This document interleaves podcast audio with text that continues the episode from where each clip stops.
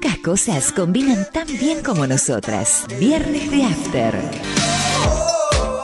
Viernes de After. Fabiana Gómez y Verónica Uber en Viernes de After.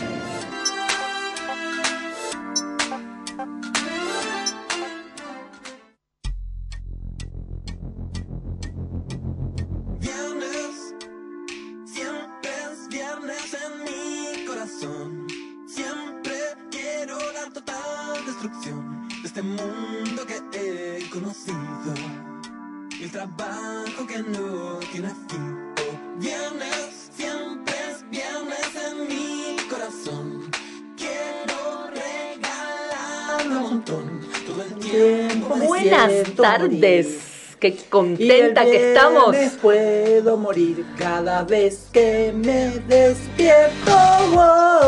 Hoy oh. vinimos contentas. Llegamos bastante enteras al fin de semana porque tuvimos que una semana laboral de cuatro Una días. semana laboral de cuatro días. Y dos semanas laborales de cuatro días. Claro, dos seguidas, así que estamos chalitas, como diría el pueblo. Estamos bien. Re bien, súper contenta, no llegamos arrastrando, ¿no? Como otras veces. Así es. Es increíble como un día, un día nos cambia el humor, nos cambia la semana no sé, yo me siento bastante menos agotada, igual estoy un poco agotada, pero bastante menos que una semana entera de cinco días como la que se nos aproxima. Sí, esto de que nos pongan ahora semanas seguidas de ¿Pero qué les cinco días es una vergüenza, no, no están contemplando nuestras necesidades. Eh, y eh, eh, la verdad que es este, una vergüenza. Es una vergüenza, pero bueno, volviendo al tema, nuestros oyentes de, de cemento, no de cemento desde que empezó a construirse la casa, sino de cemento. Nuestros oyentes de la primera hora saben que nuestra bandera es queremos una semana laboral de cuatro días. Absolutamente. Y justamente ahora que venimos de dos semanas laborales de cuatro días, que... Nos hemos reconfirmado nuestra, nuestras ambiciones. Totalmente, pero no solamente las reconfirmamos nosotros en nuestro cuerpo, y en nuestro estado de ánimo y en nuestra productividad, sino que hay organizaciones mucho más serias que nosotras, este, que se han dedicado a estudiar el tema, un plan piloto que lo comentamos acá. Este plan piloto se puso em, a prueba en Gran Bretaña, en varias empresas de Gran Bretaña. Y las conclusiones son muy optimistas. ¿No? Fue un programa, em, ya, ya están las, las conclusiones preliminares, ya pasaron seis meses de, del ya, ya, ya se emitió un informe de conclusiones, por lo menos hasta acá. Hasta acá. El informe está a cargo de una organización que tiene un nombre en inglés que es cuatro días week, es trabajo, ¿no es verdad? Sí, no, semana. Semana, eh, cuatro días week global, o sea, semana de cuatro días global, algo así, ¿no? Así se llama la organización. Cuatro con el número, cuatro se dice como for, for, for Die Week Global. Eh, en asociación con un grupo de expertos e investigadores de la Universidad de Cambridge, del Boston College y de la Universidad de Oxford. O sea, no solamente lo decimos Fabiana y Verónica, sino que también lo dicen la Universidad de Cambridge, la de el Boston College y la Universidad de Oxford. Vos sabés que ellos dicen que más o menos 70 empresas del Reino Unido entraron en este plan piloto por seis meses. Alcanzaron a más de 3.300 empleados que tuvieron un día libre pagado semanalmente durante el transcurso de la prueba, o sea, una semana laboral de cuatro días. Sí. ¿Qué dice una investigadora que se llama Claire Daniels, que es la directora ejecutiva de Trio Media, una de las empresas que formaron parte del piloto? La productividad se ha mantenido alta, dice Claire, aumentó el bienestar del equipo y nuestro negocio tuvo un desempeño financiero un 44% mejor. Claro, la gente contenta produce más. Eh, entre otros resultados, el 88% de los encuestados afirmó que la semana de cuatro días está funcionando bien para su negocio, o sea, están hablando los dueños de los negocios. Obviamente fue un piloto en negocios en empresas privadas. También el 46% sostuvo que la productividad se ha mantenido en el mismo nivel, el 34% dice que ha mejorado ligeramente y un 15% que ha mejorado significativamente. O sea que vos fíjate que todos los números entre que se mantuvo igual con un día menos de trabajo a una significativa mejora con un día menos de trabajo. Y, que en, en vida es, es una gran ganancia, digamos, para, para las Total, personas. Total, total. Para la empresa no le implica pérdida. Claro, y para, la- para, la- para las personas les significa ganancia. No, no, no, no, desde el punto de vista económico no les significa pérdida. Tampoco. Este, y lo que sí eh, les da vida. claro. Tiempo O sea, no, es, libre. no es este, traba- este, trabajar para vivir, sino eh, no es vivir para trabajar, sino tra- este, trabajar para vivir. Claro, claro, cambia absolutamente un- una lógica que nos ha venido, la lógica capitalista que nos ha hecho trabajar como locos para consumir como locos y en definitiva nunca tener nada. Este, porque encima con esto de la obsolencia, pro- obsolencia programada y demás, nunca tenés nada. Vos trabajás, trabajás, trabajás, comprás, los dos años se te rompió lo que compraste. Y menos Y a si, no se, veces, y si ni no dos se rom- años. y si no se rompió ya no sirve, tenés que actualizarlo. porque- Claro, entonces estamos presos de esta sociedad de consumo espantosa y este tipo de medidas para aquellos que tienen trabajos asalariados no es tan mal, digamos, ¿no? Porque uno está abogando por el derecho a la felicidad. Eh, bueno, vos sabés que otro dato importante es que el 86% de estas empresas encuestadas dijo que es extremadamente probable o probable que mantener esta política una vez terminado el periodo de prueba. Así que creo que algo que nosotros lanzamos tímidamente y como una utopía, cada vez va dando pasos más agigantados este, y que me parece a mí que en, bre- en breve puede ser una, ya es una realidad en algunos lugares de- del mundo, digamos, ¿no? Y que puede estar mucho más cerca de ser una realidad en nuestro país o más de lo que nosotros nos imaginábamos hace Cuando allá dos años cuando sí. empezamos a hablar del tema. Sí, sí, sí.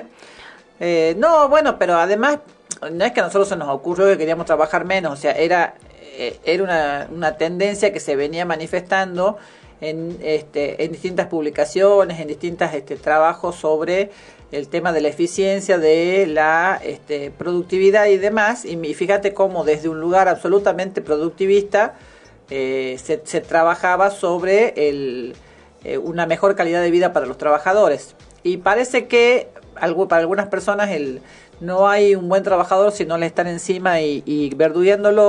Y hasta acá se ha demostrado que en general, por supuesto que hay gente que no le gusta trabajar y que hace todo lo posible para evitar el trabajo, pero que en general eh, eh, resulta más efectivo si el trabajador está satisfecho, está contento, aunque no sea necesariamente por una cuestión económica. Claramente que la cuestión económica es este, fundamental, pero este, si no es todo lo satisfactorio que si, a- si, si no es todo lo satisfactorio que quisiera, pero le permite a su vez este, tener otras tranquilidades u otras, otros disfrutes, probablemente trabajen más a gusto y lo hagan este, más eficientemente. Totalmente. Bueno, acá un oyente nos dice, sin contar el tiempo de ocio creativo, que es tan importante para la introspección y para estar bien con uno mismo. Totalmente. Absolutamente. Yo soy una absoluta defensora del ocio creativo.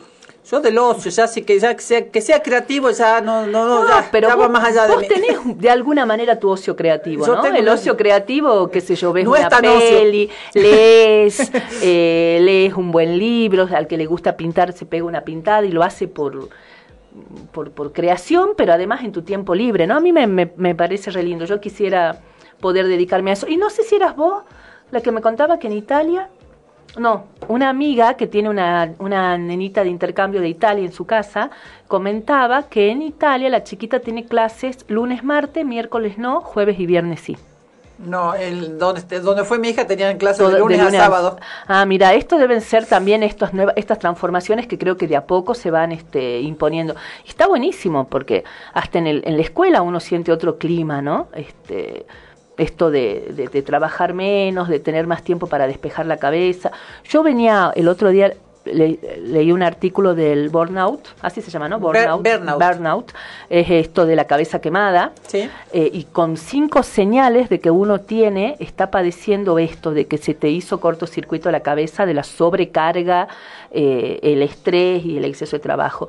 Y me parece que estoy ahí, ¿no? Porque esto que yo siento que tengo, es como que perdí los reflejos a la hora de, de, de- de tomar decisiones, ¿no? Es como que estoy más lenta, como que me demoro más para hacer mi trabajo. como- Y era uno de, lo- de los síntomas, por ejemplo, no dormir bien. El otro día me acosté a dormir a las 11. Feliz de la vida, para mí es tempranísimo. 11 ya estaba durmiendo. ¿A qué hora te crees que me desperté? A las tres. 5. Bueno. Pero despertada, despertada. Ya sin vuelta atrás. Sin vuelta atrás, porque ya si me dormía me pasaba de largo, si no me dormía.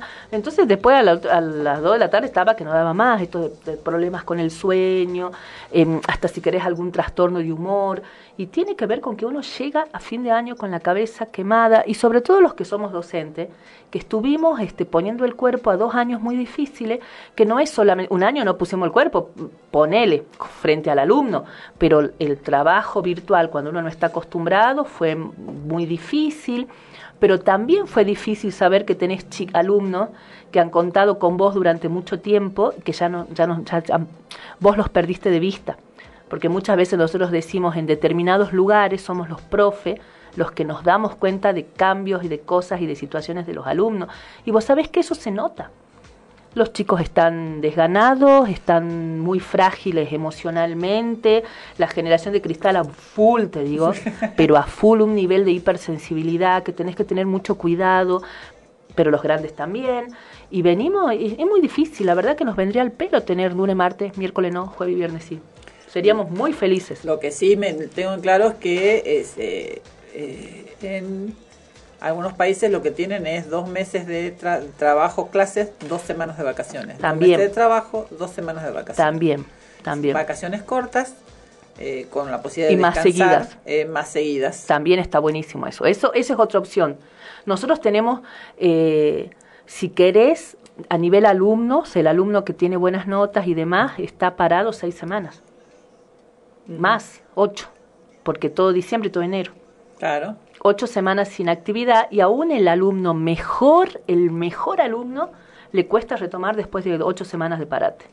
Entonces, por ahí, eh, tener dos semanas espaciadas y qué sé yo, no ocho en el verano, seis, y esas dos redistribuirla, nos vendría de diez. Generalmente septiembre es un mes en el que somos muy felices, este, quienes trabajamos en educación, y me imagino que en el Poder Judicial, ustedes también, no, los empleos públicos es alta que tenemos esta, estos tres días extras que, te, que son un descansito. Si vos contás miércoles, jueves, viernes, más sábado, domingo, se te hace un descansito interesante. Y, agarran el 11 también, entonces los, los, docentes agarramos el 11. Sí, sí, sí. Entonces es una semana. Es un mes, en general, creo que para toda la población salteña, bastante liviano. Porque sí, tener estos feriados, estos este entrecorte, y a, justo a mitad de mes, eh, ayuda a este, acomodar un poco los tantos en lo que tiene que ver con descanso y demás. Vos fíjate que venimos de un septiembre con esa semanita que ayudó, más octubre con el feriado largo de cuatro días que también ayuda, porque como sea, eh, terminas una semana corta y empezás otra semana corta y eso ya te cambia anímicamente eh, bueno, en noviembre a resistirlo. noviembre a resistirlo, que no tiene muy buen panorama. Bueno, real, realmente cuando uno habla de la semana laboral de cuatro días, no estamos hablando de, la vagancia ni del ocio, sino de el derecho al descanso, a, poder, este, para el, y el buen vivir. La posibilidad de desarrollar una vida, porque... Eh, Absolutamente. sobre todo en, en, lugares como Salta, en los que se trabaja cortado. Entonces uno sale a la mañana, se va a trabajar, eh, eh, vuelve, si puede, al mediodía a su casa, a las 4 se tiene que ir de vuelta y trabaja de 5 a 8, ponele. O de 5 a 10, o de 4 a, 9. Este, entonces está todo el día fuera de su casa, no ve a su familia. Cuando llega, ¿cómo está? Cansado, cansada, cansado. Em, quiere comer y acostarse a dormir. Eh, los chicos lo mismo. Eh, no tiene, cuando uno se da cuenta, los hijos ya tienen 15 años el fin de semana o está cansado o si los chicos tienen actividades se la pasa llevando trayendo chicos entonces no hay un momento en el que uno pueda hacer alguna actividad para para, para uno para una y este, cuando es una peor. justamente en el tercer bloque vamos a tocar más o menos esto a propósito del día de la madre mm. eh, y del y del amor y del trabajo no pago, que no es amor. este, a propósito de esto que estás diciendo, ¿no? Porque mayormente son las unas las que llevan, traen, trabajan, hacen, mayormente, no digo que no hay eh, unos o unes que lo hagan, pero mayormente son las unas, históricamente han sido las unas. Así que bueno, después si queremos podemos extender sobre ese tema también. Em, ¿Qué te parece si pasamos a el flash de titulares de nuestros tres títulos? En realidad había muchísimos más que tres títulos. Pero bueno, no nos vimos el viernes pasado y es como que pasó un montón. ¿no? Hay muchas cosas para decir, ya se han dicho mucho. Eh, pero eh, era muy difícil, ¿no? Volver a tomar eh, lo que pasó con la detención de, de, las mapuches y demás, es como que uno lo siente allá lejos de hace tiempo. De todas maneras, algo, algo tocamos acá. Primer flash de titulares. De todas maneras, quiero que alguien, ante, ante los hechos que ocurrieron ayer también, quiero que alguien me diga en, qué, en qué expediente hay un, un mapuche, un hombre o mujer, identificado como responsable de los supuestos actos vandálicos, ahora o a lo largo de los últimos años. Hasta ahora no conozco de ningún mapuche que haya sido identificado y condenado. O las fuerzas de seguridad son muy, este, muy inútiles, con lo cual deberíamos despedirlos a todos, eh, o esto está siendo orquestado de algún lugar para justificar las represiones. Totalmente. ¿Vos tenés alguna duda no, de los no tengo ninguna, pero le estoy haciendo la pregunta al que nos escucha. Claro, es una pregunta retórica. Para que lo piense. Claro. Es, es una, una, pregunta que invita al pensamiento. pregunta retórica se llama. Es una estrategia argumentativa. Bien. Bueno, eh, sigamos. Bueno, eh, yendo al flash de titulares. 30, terminó el encuentro plurinacional de mujeres y diversidades que fue en San Luis, fue el 35 Otras terroristas otras terroristas, sí, sí, otras, em, participaron alrededor de 100.000 personas, muchísimo. Em, el acto de cierre fue en Parque Centenario, ahí se leyeron las conclusiones y se acordó que la edición 36 va a ser en Bariloche. Ellos hacen una aclamación para elegir el lugar. Estaba sonando fuertemente Jujuy, pero las compañeras de, de Jujuy dijeron que no estaban en condiciones de, de abordar esto, que en todo caso se van a postular para el próximo, que sería el 2024, y eh, estaba Jujuy, eh, estaba Bariloche, no me acuerdo qué otra sede más, y por aclamación se eligió Bariloche, y uno de los motivos tuvo que ver también con todo esto que está pasando y que viene pasando hace mucho tiempo en el sur de, de nuestro país con las comunidades mapuche. recordemos, por recordar, eh, un caso que además hizo que poner a los que están ahora de este lado del otro, que fue el caso de Santiago Maldonado. Sí. ¿No? Eh, bueno, en la, en la, jornada esa de cierre se leyeron las conclusiones, había 105 comisiones, no vamos a leer ahora las conclusiones de las comisiones, pero sí em, se renovó el reclamo eh, por la aparición con vida de Tehuel de la Torre, ¿te acordás del caso de Tehuel? Ya va a ser dos años que está desaparecido. Es un caso similar a lo que era en su momento eh, Gala. el caso de Gala Cancino y con muchas similitudes en todos los aspectos y bueno, lamentablemente el caso de Gala Cancinos ya fue resuelto. Sí. Y bueno, Guadalupe Lucero, esta nena que se perdió, no me acuerdo si también en San Luis, esto se sumó al repudio, obviamente, de la a la privación de la libertad de las mujeres mapuches luego del desalojo en Villa Mascardi, que en el momento en que ellos estaban leyendo las conclusiones, no creo que todavía no se había conocido la liberación de la, eh, no me acuerdo el nombre de, de, la, de la primera mujer que este, que liberaron, que era la maestra, ¿no? Es una profesora que había estado de visita en la comunidad hablando con, la, con un cacique y eh, fue detenida en, ese momento. Em, el domingo hubo una marcha masiva por las calles de San Luis, una columna que recorrió 7 kilómetros desde el Parque La Cerámica. Además del reclamo por la aparición con vida de Tehuel y de Guadalupe Lucero y de la privación de la libertad de las presas mapuches, también se pidió Em, por em, hablaban ellos de hablaron mucho de la pobreza ¿no? y esto de es momento de plantearse que la pobreza también es violencia. Eh, entonces eso fue un tema muy fuerte también que atravesó todo el todo el Congreso. Eh, hablar un poco de la feminización de la pobreza que también lo vamos a tocar un poco más adelante justo hoy.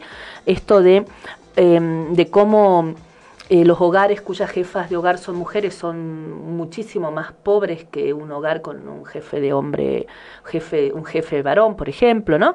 Em, obviamente había un grupo que estaba gran, una de las consignas fue el mal pago de la deuda externa, la deuda es con nosotras. Em, también pidieron implementar las leyes de que el feminismo ya consiguió. O sea, mejorar la implementación, en algunos casos apurar las reglamentaciones de, o la efectiva concreción de esa ley, como el caso de la ESI, de la ILE, del cupo laboral para mujeres y diversidades, y obviamente, como siempre, la pelea contra la violencia de género. Esas fueron algunas de las consignas que sonaron muchísimo a lo largo del Congreso, que son históricas. Porque si vos te pones a analizar los 35 congresos, Más más o menos. hay cosas que se mantienen, como Sí. la cuestión de la feminización de la pobreza, de las tareas de cuidado, esto de reconocer la doble o triple jornada laboral de la mujer, y ni hablemos del acceso a la salud. Bueno, eh, realmente eh, un congreso que terminó muy bien. No sé si vos- yo no escuché esta vez Eh, noticias este, No, no, creo que no, eh, justamente no hubo No. ningún, ninguna muy problema. cuidado fue. Muy, ningún problema con en, en el sentido de acusaciones de este por eso me reía de lo de las terroristas y demás Mm, de, claro. de, de desmanes ni mucho menos. Y justamente una de las que eh, estaba a cargo de la organización eh, hoy es ministra de las mujeres género y diversidad de la nación Sí, eh, bastante. Escuché muy buenos comentarios en general de ella y creo que como la frutilla del postre fue la organización impecable de este encuentro, que viste que no tuvo los escándalos que suele haber con otros, se ve que pudo sentarse y negociar con todos los grupos, este, porque hasta acá no escuchamos nada, ningún escándalo, ninguna situación, eh, más que mo- 100.000 mujeres que se juntaron a, a, a plantear, a levantar sus a banderas de lucha, ¿no? Y a, y a debatir sobre su, sobre su realidad. Bueno, eh, Bariloche. Espero tener casa en Bariloche y poder participar el año que viene en el encuentro. bueno, Bueno, a los precios que están eh, imagínate el año no, que no, viene ni hablemos de los precios. Bueno, no, no, no, no, no metamos en eso porque vamos a terminar llorando. Bueno, otra cosa interesante que pasó. Se lanzó la empresa Cannabis Conicet. Es una hacer la competencia Gerardo Morales Sí, es una empresa, es una in- eh, innovación en cannabis medicinal y cáñamo industrial. Se anunció la creación, eh, es una empresa de base tecnológica, es una iniciativa que reúne al CONICET, a la Universidad Nacional Arturo, Arturo Jaureche, eh, al Hospital de Alta Complejidad El Cruce, Néstor Kirchner, y el objetivo que tienen es desarrollar y fortalecer la industria del cannabis, del cannabis medicinal y del cáñamo industrial. Ya, ya hablamos un poco del cáñamo industrial Sí. alguna vez acá, que Sí. eh, cómo reemplaza en muchos eh, ámbitos, por ejemplo, el plástico, todo lo que tiene que ver con este con redes y con este tejidos que actualmente para los cuales actualmente se utiliza plástico, se pu- pueden ser tranquilamente reemplazados de un modo más eficiente y más ecológico por el cáñamo este como fibra, eh, más allá de otras aplicaciones que tiene el cáñamo. Y vos sabés que están trabajando en habilitar seis variedades propias que se puedan adaptar a regiones argentinas. O sea que hay como un trabajo muy fino con las semillas y con las variedades y demás, que me parece muy Y interesante. recordemos que el primer propulsor de la explotación del cáñamo este, de manera industrial fue Manuel Belgrano. Fue Manuel Belgrano. Así es que lo dijimos, ¿te acordás? Sí. Lo hablamos alguna vez. Vos sabés que mientras esto pasa en Argentina, eh, pasó algo también con el tema del cannabis y demás. Y nada más y nada menos que en Estados Unidos. ¿Mm? Mira la cara que ah, pones. es verdad, sí, yo, les avisé. pues.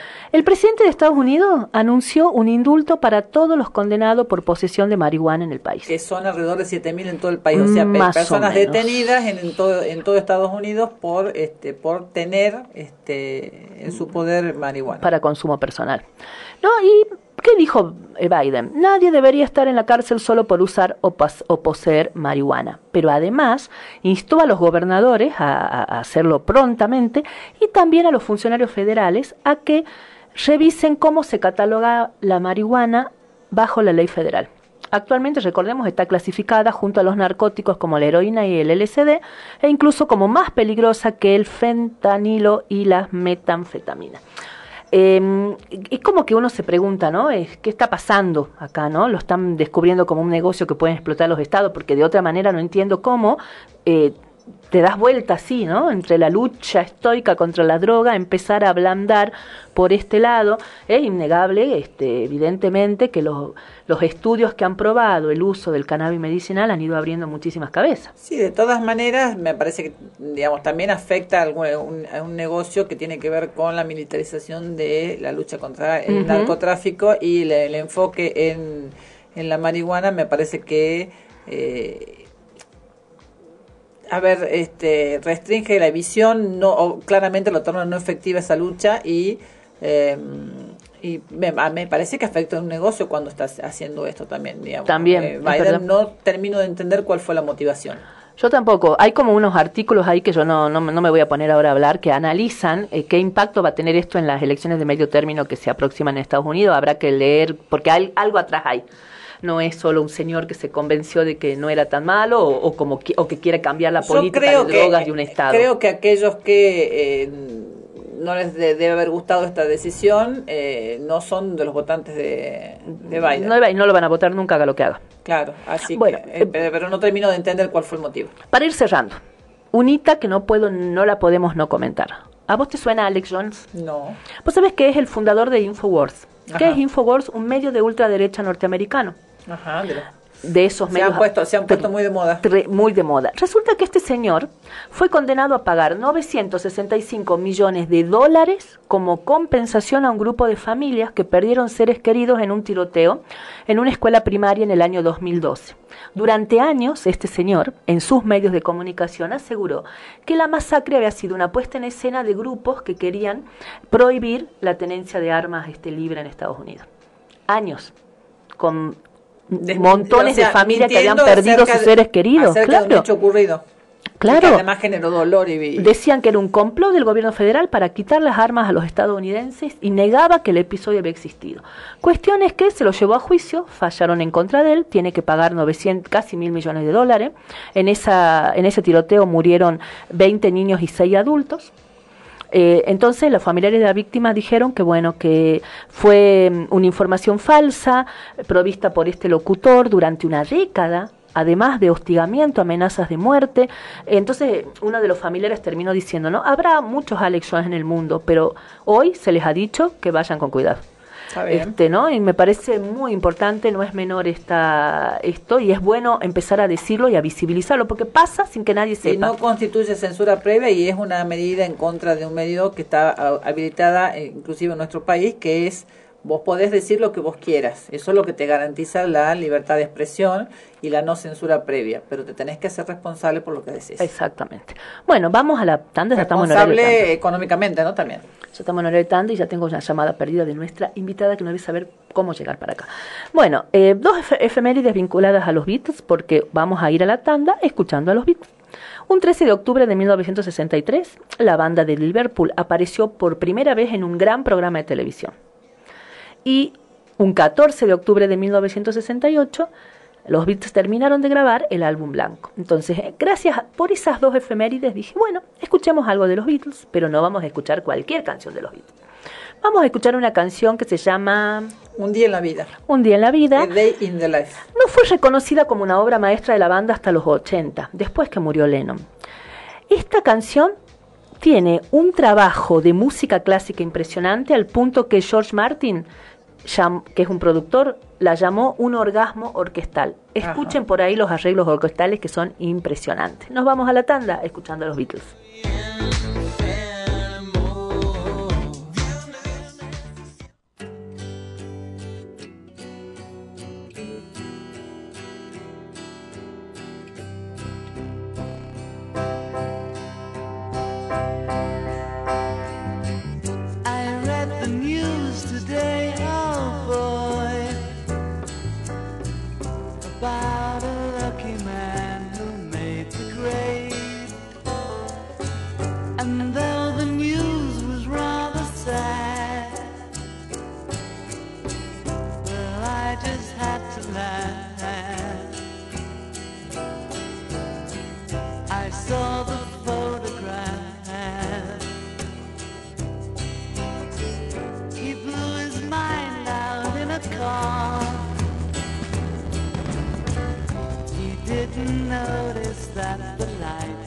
Changed. A crowd of people stood and stared. They'd seen his face before. Nobody was really sure if he was from the house of. I saw a film today, oh boy. The English army had just won the war.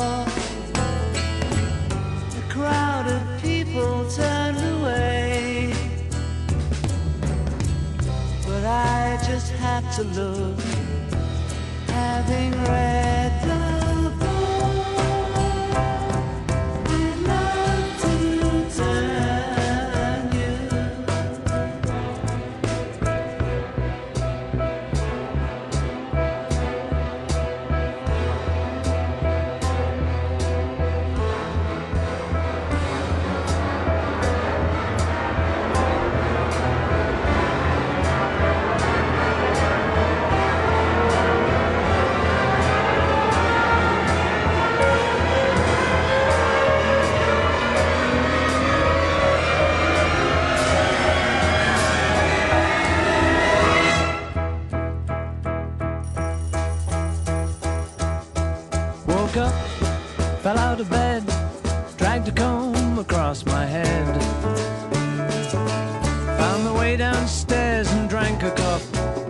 Up, I noticed I was late. Found my coat and grabbed my hat. Made the bus in seconds flat. Found my way upstairs and had a smoke. And somebody spoke and I went into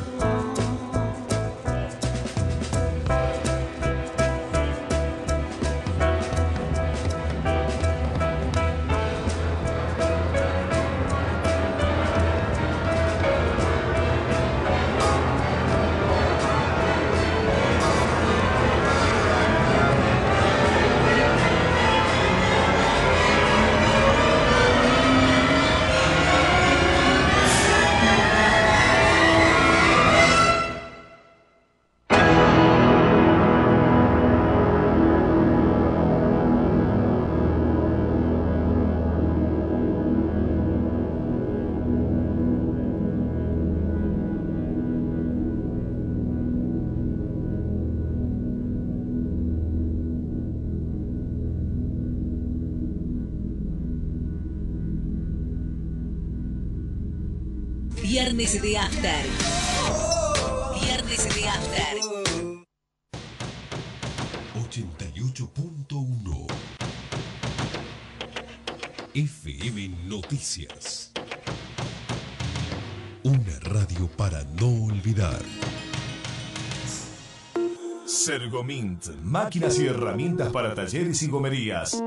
Tenemos las mejores marcas. Las mejores marcas. Balgon, Kobe, TG, Bipal, Macking Parts. Además, cámaras de todas las medidas. Sergomint.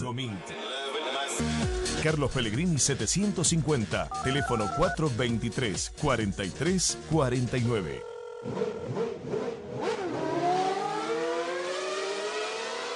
Forbat, la casa de las baterías y pilas. Baterías para autos y pickups, nacionales e importados. Baterías para motos, cortadoras de césped, armados de packs a medida, accesorios para notebooks, video y fotografía, linternas de todo tipo. También paneles solares y heladeras con freezer y gas. Sábados, abierto todo el día. Forbat, la casa de las baterías y pilas.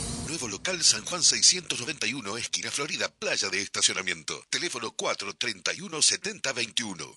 La basura húmeda, lunes, miércoles y viernes. La basura seca, todos los martes y jueves. A separar toda la basura en casa. A separar y cuidar el medio ambiente. Betina Romero Intendenta, Municipalidad de Salta.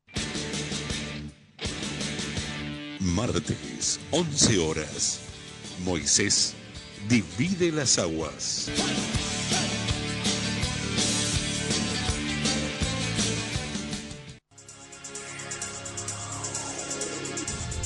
Mientras todos buscan entretenerlo, nosotros lo invitamos a informarse. Nosotros lo invitamos a informarse. 88.1 FM Noticias. La primera del dial. Viernes de After. Viernes de After. Viernes, siempre es viernes en mi corazón. Siempre quiero dar total destrucción de este mundo que he conocido. El trabajo que no. No tiene fin. Viernes, siempre viernes en mi corazón. Bueno, Quiero bueno. regalarlo. Eso en un- en cualquier informe Me siento morir. Sobre los beneficios de la semana laboral de cuatro días, esto no juega en contra. Me despierto. wow. Wow. Bueno, la voz. si fuera interior seríamos felices. bueno, acá eh, la vocecita que han escuchado para nuestros oyentes es María Laura Buchanti, una gran amiga que hace mucho que no vemos y estamos felices de reencontrar. Ella es artista plástico, me quedo corta, María Laura. Ay, haces sí, muchas cosas, haces, ¿no? Está ampliándose la Claro. cosa, pero sí, artista. Artista. Ser, General. Artista. Claro, artista. Este, muy gracioso porque Verónica dijo este antes de que volvamos, justo cuando estábamos empezando, yo también soy artista, también canto y María Laura dijo, qué bueno, no, no es tan bueno, le dije yo, justo en ese momento empezó a cantar Verónica y por eso nos dio como risa la No, situación. pero es un tema la voz de la mujer. Sí, sí, sí, es todo un tema. Todas queremos cantar. Sí. Bueno, yo me doy el gusto. Para eso, para eso, para eso pago un programa. Para eso me para, para que me deje cantar. Bueno, y la dejamos, la dejamos. que Acá, esto, acá vinimos a relajarnos, a, a cortar el viernes entre amigas, hablando, contando, contándonos en qué andamos. Y bueno, para eso te invitamos, para que nos contés este, muchas en qué andás. Muchas gracias, la verdad que sí, a las dos las adoro un montón y, y hemos trabajado bastante. Ujú. Bueno, nos veíamos más seguido. Sí. Sí. y después dejamos de vernos y bueno, y la vida sigue y seguimos haciendo muchas cosas. En varias, o sea, eh, a ver, es como que uno de por sí ya es un poco inquieto y inquieta y sí, el ámbito del arte me, estoy en, en muchas cosas. Estamos eh, con la asociación de artistas de, que se llama Casa, que yo estoy siendo presidenta ahora y es una comunidad de 100 artistas. Ayer inauguramos una micromuestra re contento porque es un laburo más político, ¿no? Que Ujú. ustedes también con esa, ese perfil también les, les interesa tanto, ¿no? Lo que pasa en la provincia, que si a un artista lo maltratan, nos maltratan a todos, eh, qué, qué lineamiento tiene la provincia con respecto a sus artistas. Hemos dejado un poco de pelear cuerpo a cuerpo con el Estado y estamos un poco ya haciendo la nuestra, digamos, con lo que podemos, como siempre, con los, los recursos que, que tenemos, que es bastante también, ¿no? Tenemos un espacio físico. Eso me tiene muy copada porque veo el proceso de los más jóvenes también. ¿Y todo Eso me tipo de artistas? Artes visuales, no. Artes eh, visuales. Específicos, sí. Y en un momento habíamos estado con danza, pero danza eh, vio lo propio y estaba Alma Canovio ahí. Alma se, eh, hizo la, la- la suya, hizo su propio espacio con muchísimos bailarines y Salta tiene tanta danza que se aglutinaron por danza por otra asociación. Ah, bien. Y música tienen otra asociación, así que estamos bastante, todos están, este, había en un momento un grupo que se llamaba Multicultural, Ah, que estaban todos. todas. Y de hecho lo, lo, lo novedoso fue que en los diálogos con el Estado empezamos a decir o voy o vamos todos o no va ninguno. Eso, porque Eso- a todos nos pasa un poco lo mismo. ¿viste?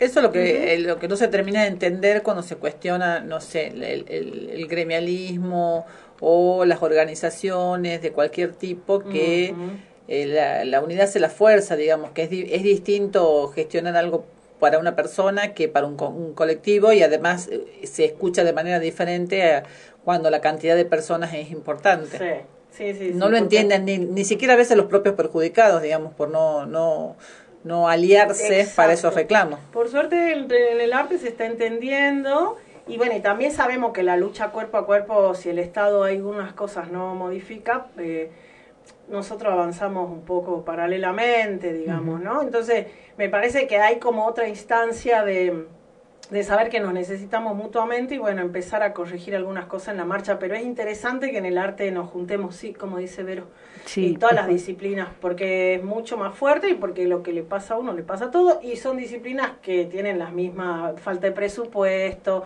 poca circulación, eh, eh, antes de Salta tenía esta cosa muy personalista, que eras amigo de, entonces te llamaban porque era amigo. Eh, bueno, tra- estamos tratando de que sea una comunidad un poco más horizontal y que los chicos jóvenes se inserten de un modo más amable que no sientan que están fuera de, de cual- que se forman y es al vicio que se formen porque nadie los recepta. Así que anoche fue una linda jornada porque hicimos la primera micromuestra en la Alcina 931, que es nuestra sede, que está preciosa, es una zona hermosa, de paso los invito, los invitamos. Y eran cuatro chicos de la Tomás Cabrera que casualmente ya habían, perdón, habían hecho un recorrido con uno, con nosotros en la educación secundaria. Claro. Entonces ya vamos viendo cómo esa, esa cadena de formación y de que se sigan dedicando a las artes visuales y que puedan circular en ambientes que uno prepara un poco más amable para ellos, bueno, ha sido muy satisfactorio. Alcina casi eh, Sarmiento Casi, sería. sí, es precioso entre Qué 25 linda la zona, sí, sí. Hermosa zona, gracias a Emma Bartoloni, que es una socia y parte de la comisión directiva, que nos hicimos como un comodato. Así que, este, bueno, de a poco viviéndolo y de haciendo que se transite un poco. Tenemos un archivo. Ah, qué interesante. Y es, Sí. Me parece una flor de iniciativa. Sí, y viene de hace años. Otilia Carrique fue la primera eh, comisión directiva con el grupo de ella, después Leonardo Cabral y ahora yo con un grupo que son un poco más jóvenes. Entonces se puede articular estas nuevas maneras también de, De ver las cosas, de que al Estado no le dan tampoco tanta carga como le dábamos nosotros. Si bien las asociaciones, ese es el rol que cumplen de buscar un poco del beneficio para la comunidad y que se profesionalice ¿no? Eh, la carrera. eh, porque de verdad todos son muy profesionales en Salta, hay muy buen nivel. Y bueno, y habían gobiernos que te decían, ay no, los artistas son conflictivos, los artistas no, los artistas no sé qué, les falta, les falta.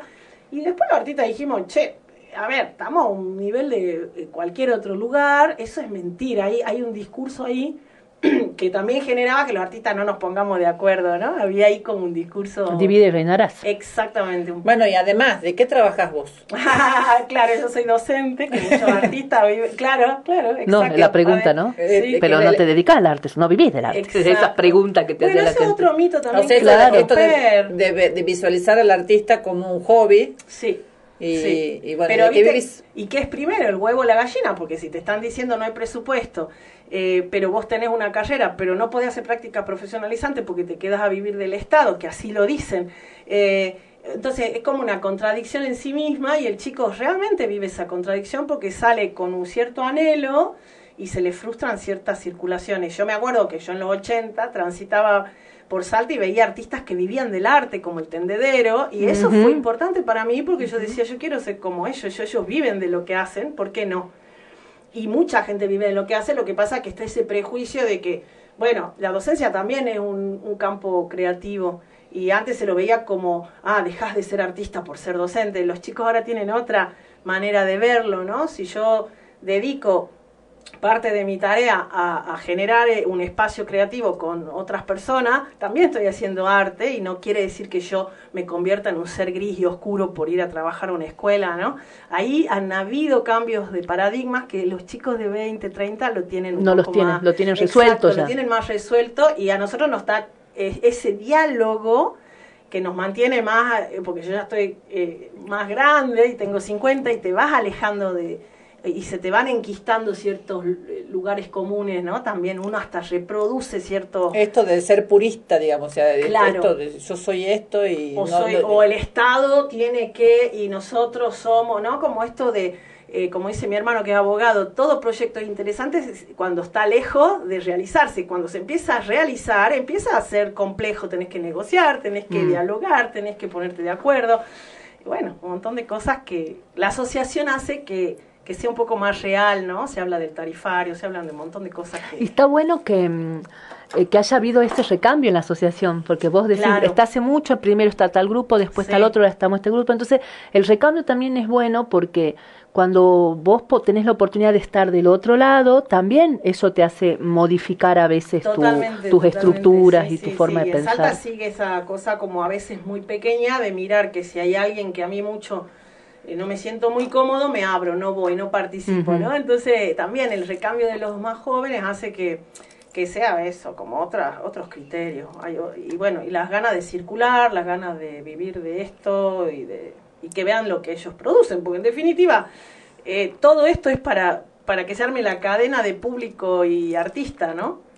Sí. Eh, en Salta, bueno, en la Argentina me parece, y en Salta no hay, eh, mecenazgos, ¿no? O por lo menos mecenazgos importantes. Claro, no, se habla mucho de coleccionismo y Salta trabaja mucho con el tema del coleccionismo, que la clase media es una gran potencia, pero también sí, ahí hay un rasgo como social del que tiene mucha plata puede coleccionar, entonces ahí se separa mucho por clases sociales. A mí me interesa más como el coleccionismo eh, así de la clase media y a la vez sí tenemos la ley posiblemente de, de que Salta ya la tenía en ordenanza, pero no sé, parece que Betina se olvidó porque era que iba a salir. Y están ahí, estamos esperando hace un montón. Yo recuerdo haber leído, hace, y creo que lo comenté con otros artistas, hace un tiempo un hilo eh, de un Twitter que se llama Rayo Virtual y que decía esto, digamos, que los millonarios eh, argentinos son bastante incultos, digamos, de alguna manera, porque salvo algunas excepciones, y no me lo vengan a sacar a Constantini, Claro. porque pero este salvo muy escasas excepciones, no invierten en arte, digamos, ¿no? y que en general en todos los países la forma en que el arte se va desarrollando y evolucionando tiene que ver con este aporte que hacen Sí. las grandes fortunas eh, que visualizan eso como una inversión, pero a Claro. su vez posibilitan que el arte en su país crezca. Sí, sí, acá Drinkovich trabaja mucho porque él estudió en Buenos Aires, coleccionista, y trae los coleccionistas de afuera. Pero siempre está esta mirada que tenés que ser amigo de, o bueno, participar en estos ambientes, como que todavía no se pluraliza mucho y Salta no tiene, eh, o sea, siempre hicimos lo posible para tener espacios que visibilicen la obra de los artistas, pero no hay una cadena sistemática, excepto ir a los museos, que están buenísimos. Vamos a aclarar que los museos de Salta son hermosos. Hermosos, sí. Tenemos una infraestructura muy linda y hay poco diálogo con los artistas quizá, pero eso se puede ir mejorando, ¿no? Nosotros nos conocimos en una época, en otra gestión, en un- en una gestión, no sé si habrá habido otras, Mm. este, eh, donde eh, se realizaba, tenían un proyecto así por el estilo que tenía que ver con las subastas de, de autores. ¿se acuerdan qué lindo que Hermoso. Y en la que íbamos toda gente común, digamos. Era y, re divertido. este, Hasta que se metieron los martilleros y nos pincharon el globo. Y fueron a las instituciones y los martilleros hicieron conflicto porque no podían hacerlo sin, sin ellos. Pero hasta y le quitaron un, un cuyo a, a don Vladimir Ah, Putinsky. Era re divertido, era como una performance y eran pocos, era baja, o sea, era algo accesible, ¿no? Y yo me acuerdo qué grupo en- hermoso, tenían unas obras espectaculares, Sí, las Fedro, tuyas, claro. las de este, las de Andrés. Andrés Sierra. Andrés Sierra. eh, Sí, la Mercedes Reloyano, la Vicky Sí, Montal. la Vicky Viva, toda esa generación, Sí. que bueno, que la verdad que hemos hecho un montón de cosas para que se sostengan. Muy lindo. Pero es verdad que es como saco roto, ¿viste? Como que se hace, se intenta, después se pierde. Quizá, eh, bueno, Que, hay- que eso lo transformaba por ahí en algo, eh, porque eh, me, me pasa a mí, yo eh, en algunas muestras que he ido, yo siempre me río porque eh, normalmente la- las inauguraciones son a las 7 de la tarde. Ujú. Digo que esta gente no trabaja. Claro. que normalmente es un horario que sí, es complejo para quien tiene un trabajo sí. por ahí por la tarde Totalmente. este para ir. Eh, O por ahí la noche en los museos la gente cree que es solo esa noche, en realidad todos los veces está abierto y es gratis, pero bueno, la circulación de las personas en los museos, más ahora con la pandemia, realmente no entran, realmente entra muy poco la gente al museo, entonces ahí hay que hacerse todo un replanteo, de hecho en Buenos Aires lo están haciendo, existen proyectos con los jóvenes de hasta llevar a la vereda las cosas para que la gente empiece a sentir que no es tan este, hermético. ¿viste? Bueno, pero eh, lo hemos hablado también con, con otras personas acá, esto de que como un- una, uno cuando viaja a otras ciudades tiende a ir a los museos y en la propia por ahí no va. los conocen. Sí, sí, es todo un tema. Es todo Eh, un tema. me sí. parece que también tiene que ver con, con algo, que, supongo yo que tiene que ver con la, la propia educación, digamos. La como que educación, no, generar deseo en el otro para que el otro realmente sienta que ahí él puede colaborar con su mirada, ¿no? Por ahí mucha gente cree que eso es un lugar donde hay que saber para ir, bueno, sí, es educación. es Y- edu- y la gente que se forma en los espacios como escuelas especializadas, las instituciones medio que se le eh, rechazan como la circulación, ¿no? Esto que te digo, las prácticas profesionalizantes que podrían concurrir chicos del polivalente, de la Tomás Cabrera, todo el los tiempo a esos museos y lugares y que eso circule. Y no es tan sencillo. No, no es Ah, nada sencillo, nada. Y, y también el, y el hecho de que por ahí uno lo ve en un museo y dice, bueno, pero eso lo puede comprar alguien que tiene mucha plata. Y a veces hay obras que son caras y hay veces que son, hay obras que son accesibles para, para, para una persona común, digamos, en una muestra o en, un, o en una exhibición o una muestra en un mismo museo, digamos, este eh, por ahí uno va a ver, pero como que mentalmente no tiene la idea de que podría comprarme un cuadro. Por- pensando en un cuadro, en una escultura. La en- subasta generaba esa... Claro, generaba la subasta era como una reunión social Divina, este, y.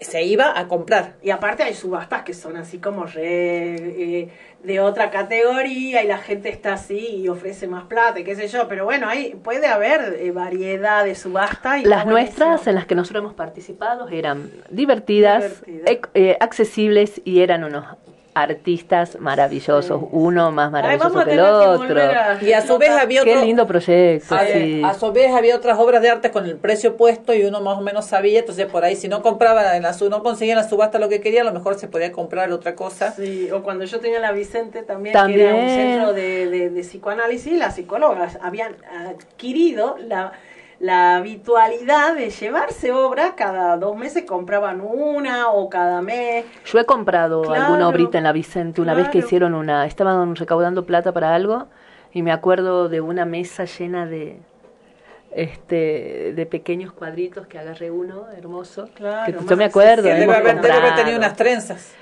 No, vos sabés que no tengo ninguno con trenzas, es una deuda que me duele en el corazón. No, yo la que, lo que tengo que he adquirido recientemente es una nadadora. Estamos con las nadadoras porque ya Ya. se viene el verano. Ahora viene la onda nadadora. Eso para los que no saben, este María Laura hizo una serie, así se llaman, ¿no? Cuando hace Sí, series una serie de trenzas. También preciosas. La Oculta se La llamaba. oculta. E incluso vi alguna alguna muestra, no, Sí, no sé, en el en Museo de alguna- Bellas Artes. ahí en el de Bellas Artes que estaban las trenzas este, Claro. colgadas del techo, me acuerdo eso de era eso. sobre mi abuela, porque mi abuela era de Tarija y no decía que era boliviana, y eso tiene toda una, eh, toda una representación que se llama birlocha, ¿no? Son personas que niegan un poco la identidad por una cuestión de ayornarse, Mm. de socializar, y bueno, en Salta en algún momento fue fue todo un tema, entonces yo indagué un poquito ahí del pasado de mi abuela, que se había cortado esa trenza hermosa. Hermosa. Mira, ¿no? Qué interesante la historia, no la sabía esa. Muy. Yo me acuerdo haber ido a ver la, la, la muestra, que me, me encantó. Bueno, ¿y se acuerdan cuando pintamos un mural que habían En, en en migraciones. en migraciones que también la habían ofendido a la habían ofendido a la comunidad boliviana y nosotros con, con los chicos hicimos Estuvo un hermoso ese mural, cierto, me había olvidado de eso. hermoso, que sí me eso fue acuerdo. también todo un proceso muy interesante. Cuando la comunicación, bueno, la comunicación es una herramienta re importante para los artistas, la verdad. Bueno, estamos en horario de corte, así que vamos a la pausa y, Y después seguimos seguimos, eh, nos tenés que contar de tus otros proyectos. Sí. Bueno, o- vamos a irnos escuchando un clásico de clásicos. También, porque hay otra efemérides.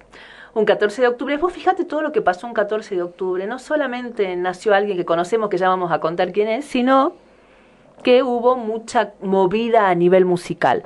Un 14 de octubre de 1969, ¿te acordás que habíamos dicho que ese día eh, los Beatles habían finalizado o iniciado la grabación de el disco este álbum blanco? Sí. Un año antes, 14 de octubre de 1968.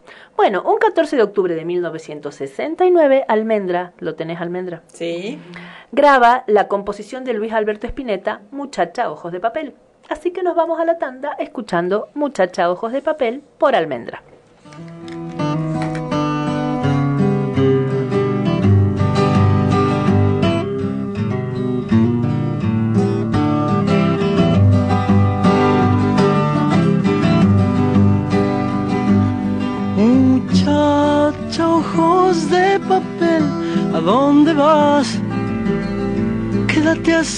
El alba.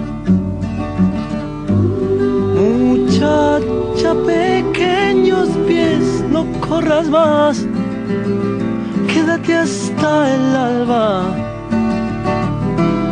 Sueña un sueño despacito entre mis manos hasta que por la ventana suba el sol. Muchacha piel no corras más, tu tiempo es hoy. Y no hables más, muchacha, corazón de tiza, cuando todo duerma, te robaré un color. No hables más, muchacha, corazón de tiza. Cuando todo duerma, te robaré un color.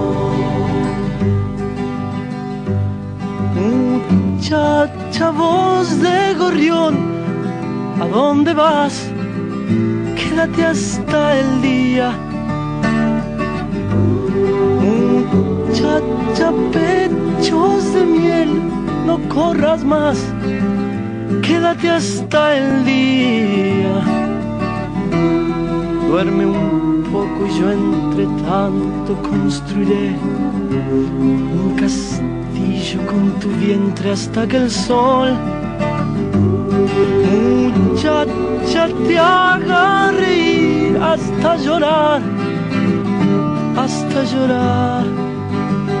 Y no hables más, muchacha, corazón de tiza, cuando todo duerma te roba el color.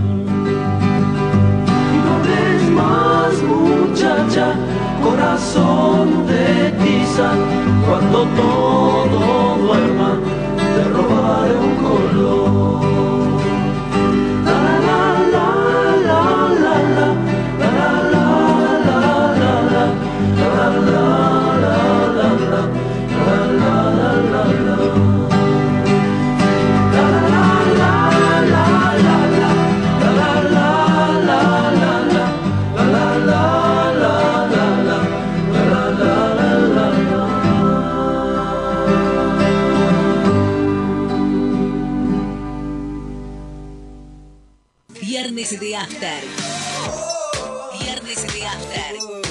88.1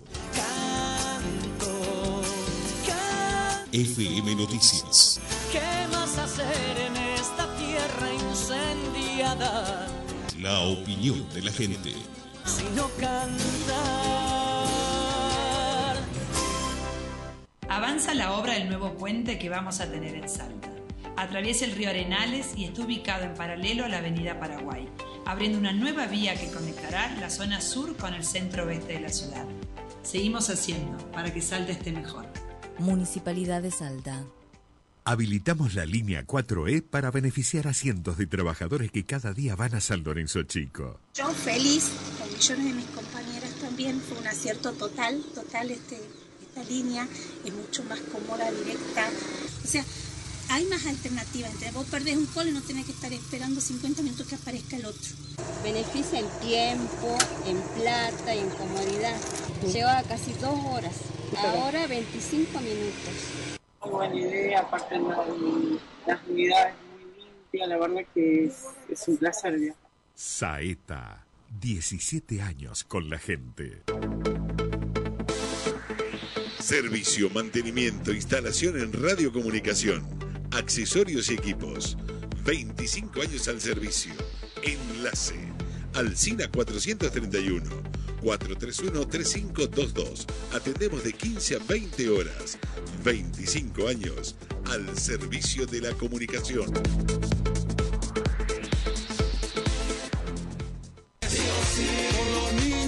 Prendete a la sintonía, la 88.1 y escuchanos todos los viernes de 9 a 10 de la mañana. Nuestra América Radio.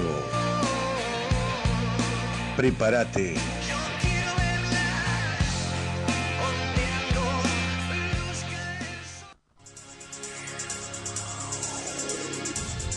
Mientras todos buscan entretenerlo, Mientras nosotros buscan lo entretenerlo, invitamos a informarse. Nosotros lo invitamos a informarse. 88.1 FM Noticias. La primera del dial. Viernes de After. Viernes de After.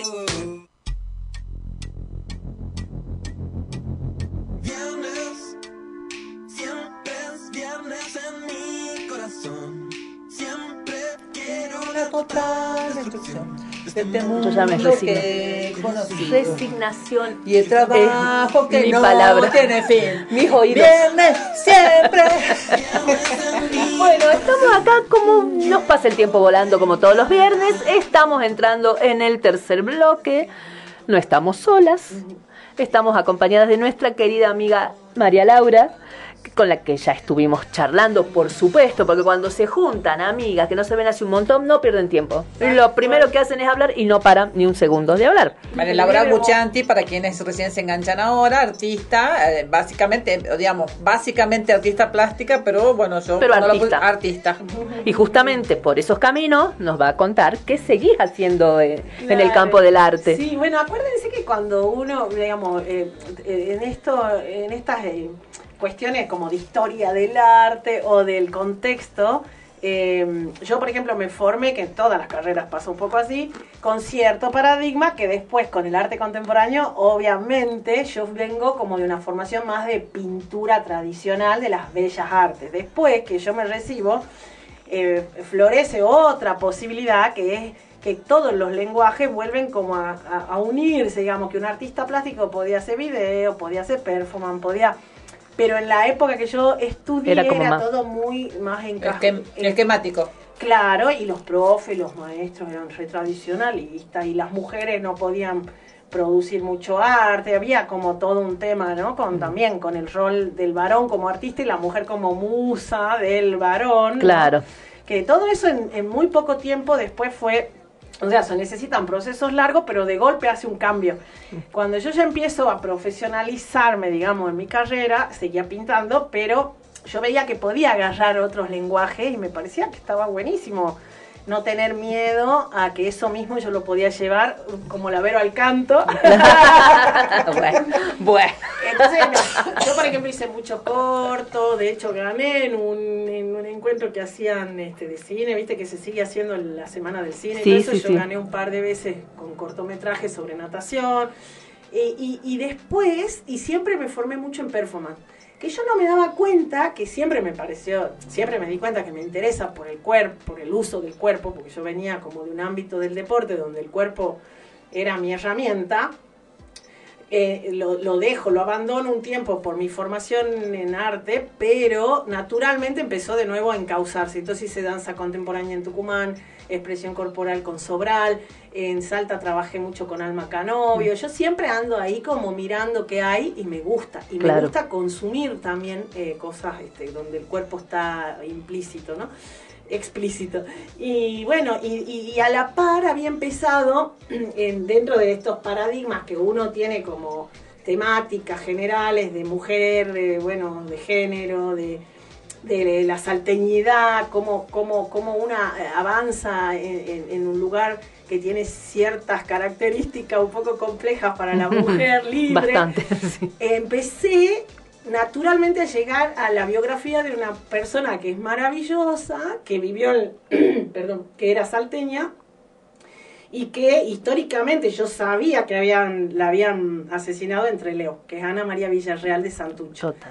Pero claro, empiezo yo como a ver quién era, a interesarme, ya tenía relatos de familia, relatos orales, relatos del barrio.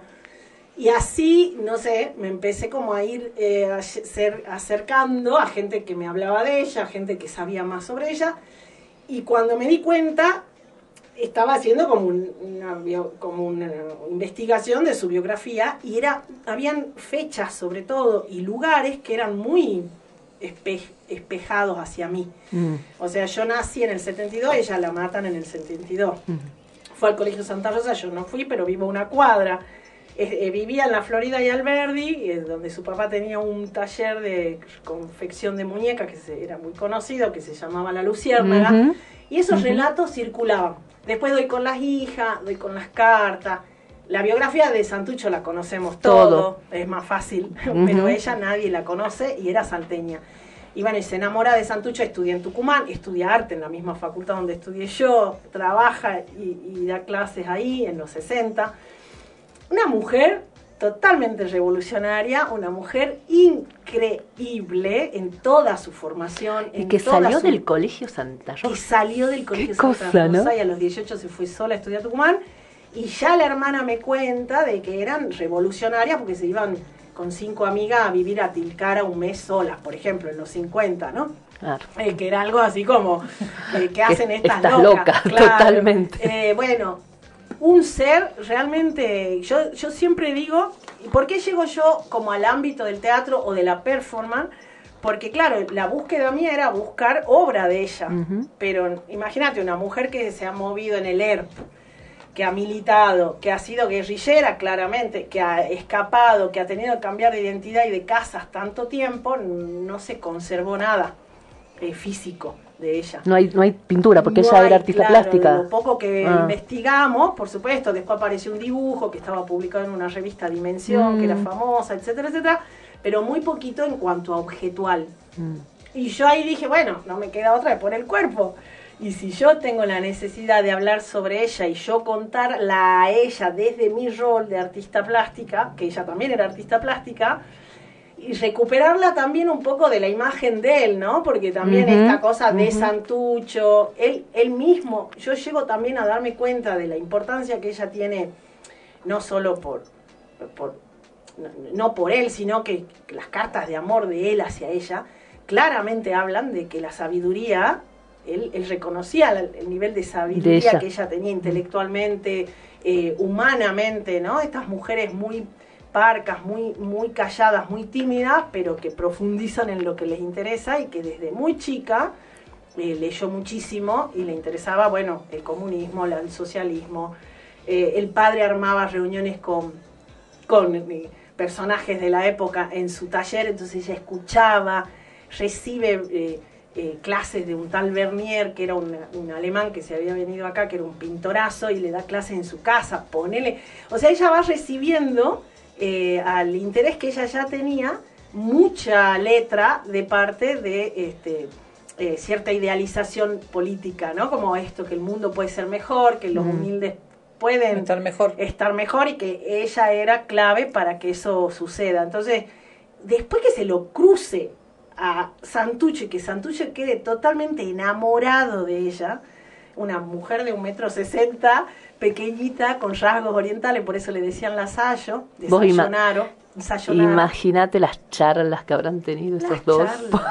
tremenda, y el baile con el folclore, porque él era santiagueño, ella conocía mucho el folclore, dicen que ella bailaba muy bien, se ve que la seducción ahí estuvo más que nada en, en esta cuestión más de, de- de- de- del cuerpo también, ¿no? De hecho, entre Leo hay muchos relatos de que ellos armaban peñas para disimular el escape Sí, y las sí. peñas este, tocaban canciones ahí muy importantes que han quedado en la historia. Bueno, fue tanto la, mm, la necesidad mía también de preguntarme eh, por qué de repente una mujer de 85 años hoy en Salta está un poco vencida a sus deseos, ponele si yo hago una, un- una lectura un poco lo que le pasa a mi mamá en este caso, y la Sayo tendría la misma edad, qué hubiese hecho la Sayo si estaría viva, ¿no? ¿Cómo hubiese sido una salteña hoy como ella si hubiese sobrevivido a eso?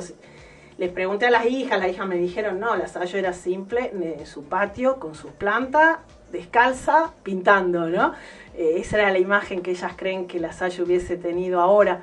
Pero en e- toda esa pregunta, que es un poco constelación familiar también, empecé a armar, con ayuda, por supuesto, de gente de teatro, que se llama Santiago San Paulo, un cordobés, en plena pandemia nos hablábamos y yo le decía, yo quiero poner el cuerpo acá, leer las cartas, eh, dibujar su retrato, etcétera, etcétera. Y él fue claramente, conociendo de dramaturgia, ordenando esa, son como módulos, y son como 10 módulos donde yo, a través de mi lenguaje plástico, explico un poco al que viene quién era ella. Desde mi perspectiva, no es biográfica, no es documental, no es este No es histórica, no. claro.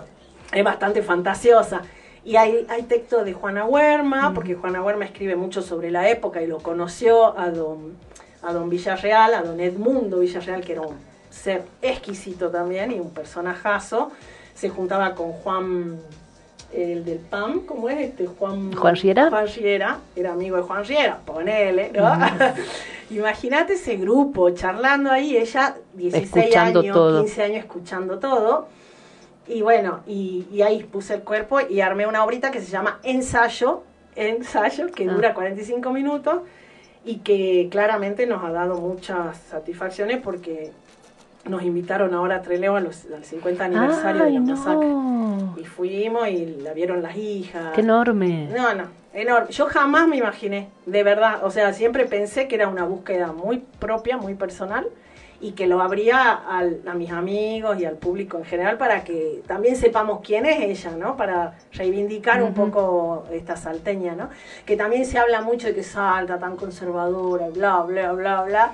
Pero y así todo siempre, yo bueno lo contaba porque este año Ana María Villarreal nos anduvo dando vueltas bastante seguido. nombramos muchísimo acá en el programa. Qué cosa increíble. Eh, sí, cuando empezaste a hablar de ese tema no sabía, me, me- fue lo que pensé. las dos, sí, No, porque es tremendo. Y sabes que, bueno, Salta Eh, tiene también como... Pero, eh, eh, pero había todo un grupo de gente que solía, digamos, todos los años, ya, muchos de ellos ya fallecieron, pero había un grupo importante de gente que se iba a Trelew todos los años a- para la época del aniversario. Mira, bueno, había gente que le iba a visitar al cementerio calladita, y iba, le ponía flores y volvía, porque ella está enterrada acá. Nosotros tenemos una Ya la- anécdota. la han tenemos vuelto a- una. La han vuelto a violentar Sí, a la sí, sí, tumba sí, vi, poco. sí, vi. Sí, justo Nosotros para- tenemos una anécdota.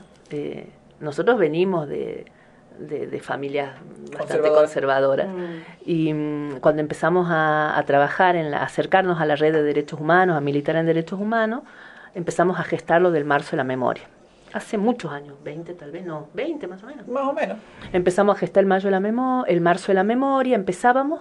Entonces, bueno, era, sí, porque en marzo hay mucha fecha, el, eh, el Ragón el 24 de marzo. Entonces dicen, no, y el 8 de marzo. Empecemos por el 8 de marzo, creo que fue Nenina, Nenina ser. que dice, empecemos por el 8 de marzo. ¿Y cómo vamos a empezar? Y hacíamos actividades, ¿no?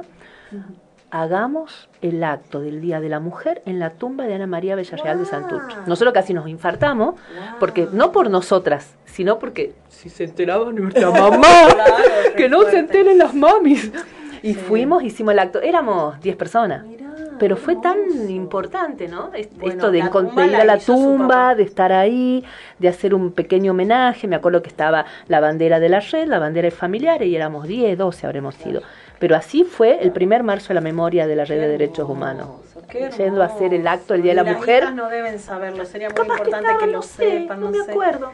Hermoso. Porque desde familiares de detenidos desaparecidos y Claro, demás había contacto. Claro, ¿no? Y claro, desde los expresos, estaba Claro. Mirta Torres también. Claro. Entonces, capaz que Puede sí, ser ya- que alguna de las hijas haya estado. Tal pero- vez, ¿no? sí. Hicimos, eh, empezamos ahí Claro. y, y bueno, para mí en lo personal fue absolutamente movilizante. Claro, qué lindo. Este, y siempre contamos la anécdota porque este, estuvimos bien, participamos, pero decíamos que no se entere nuestra sí, madre. que- Mi mamá estaba aterrada, por supuesto, Ah, ¿cómo también. ¿Por qué te metes en esos Claro. temas? Porque es válido, porque hay que. Hablar de ella, porque no, no hizo nada malo, porque, porque creyó en otra...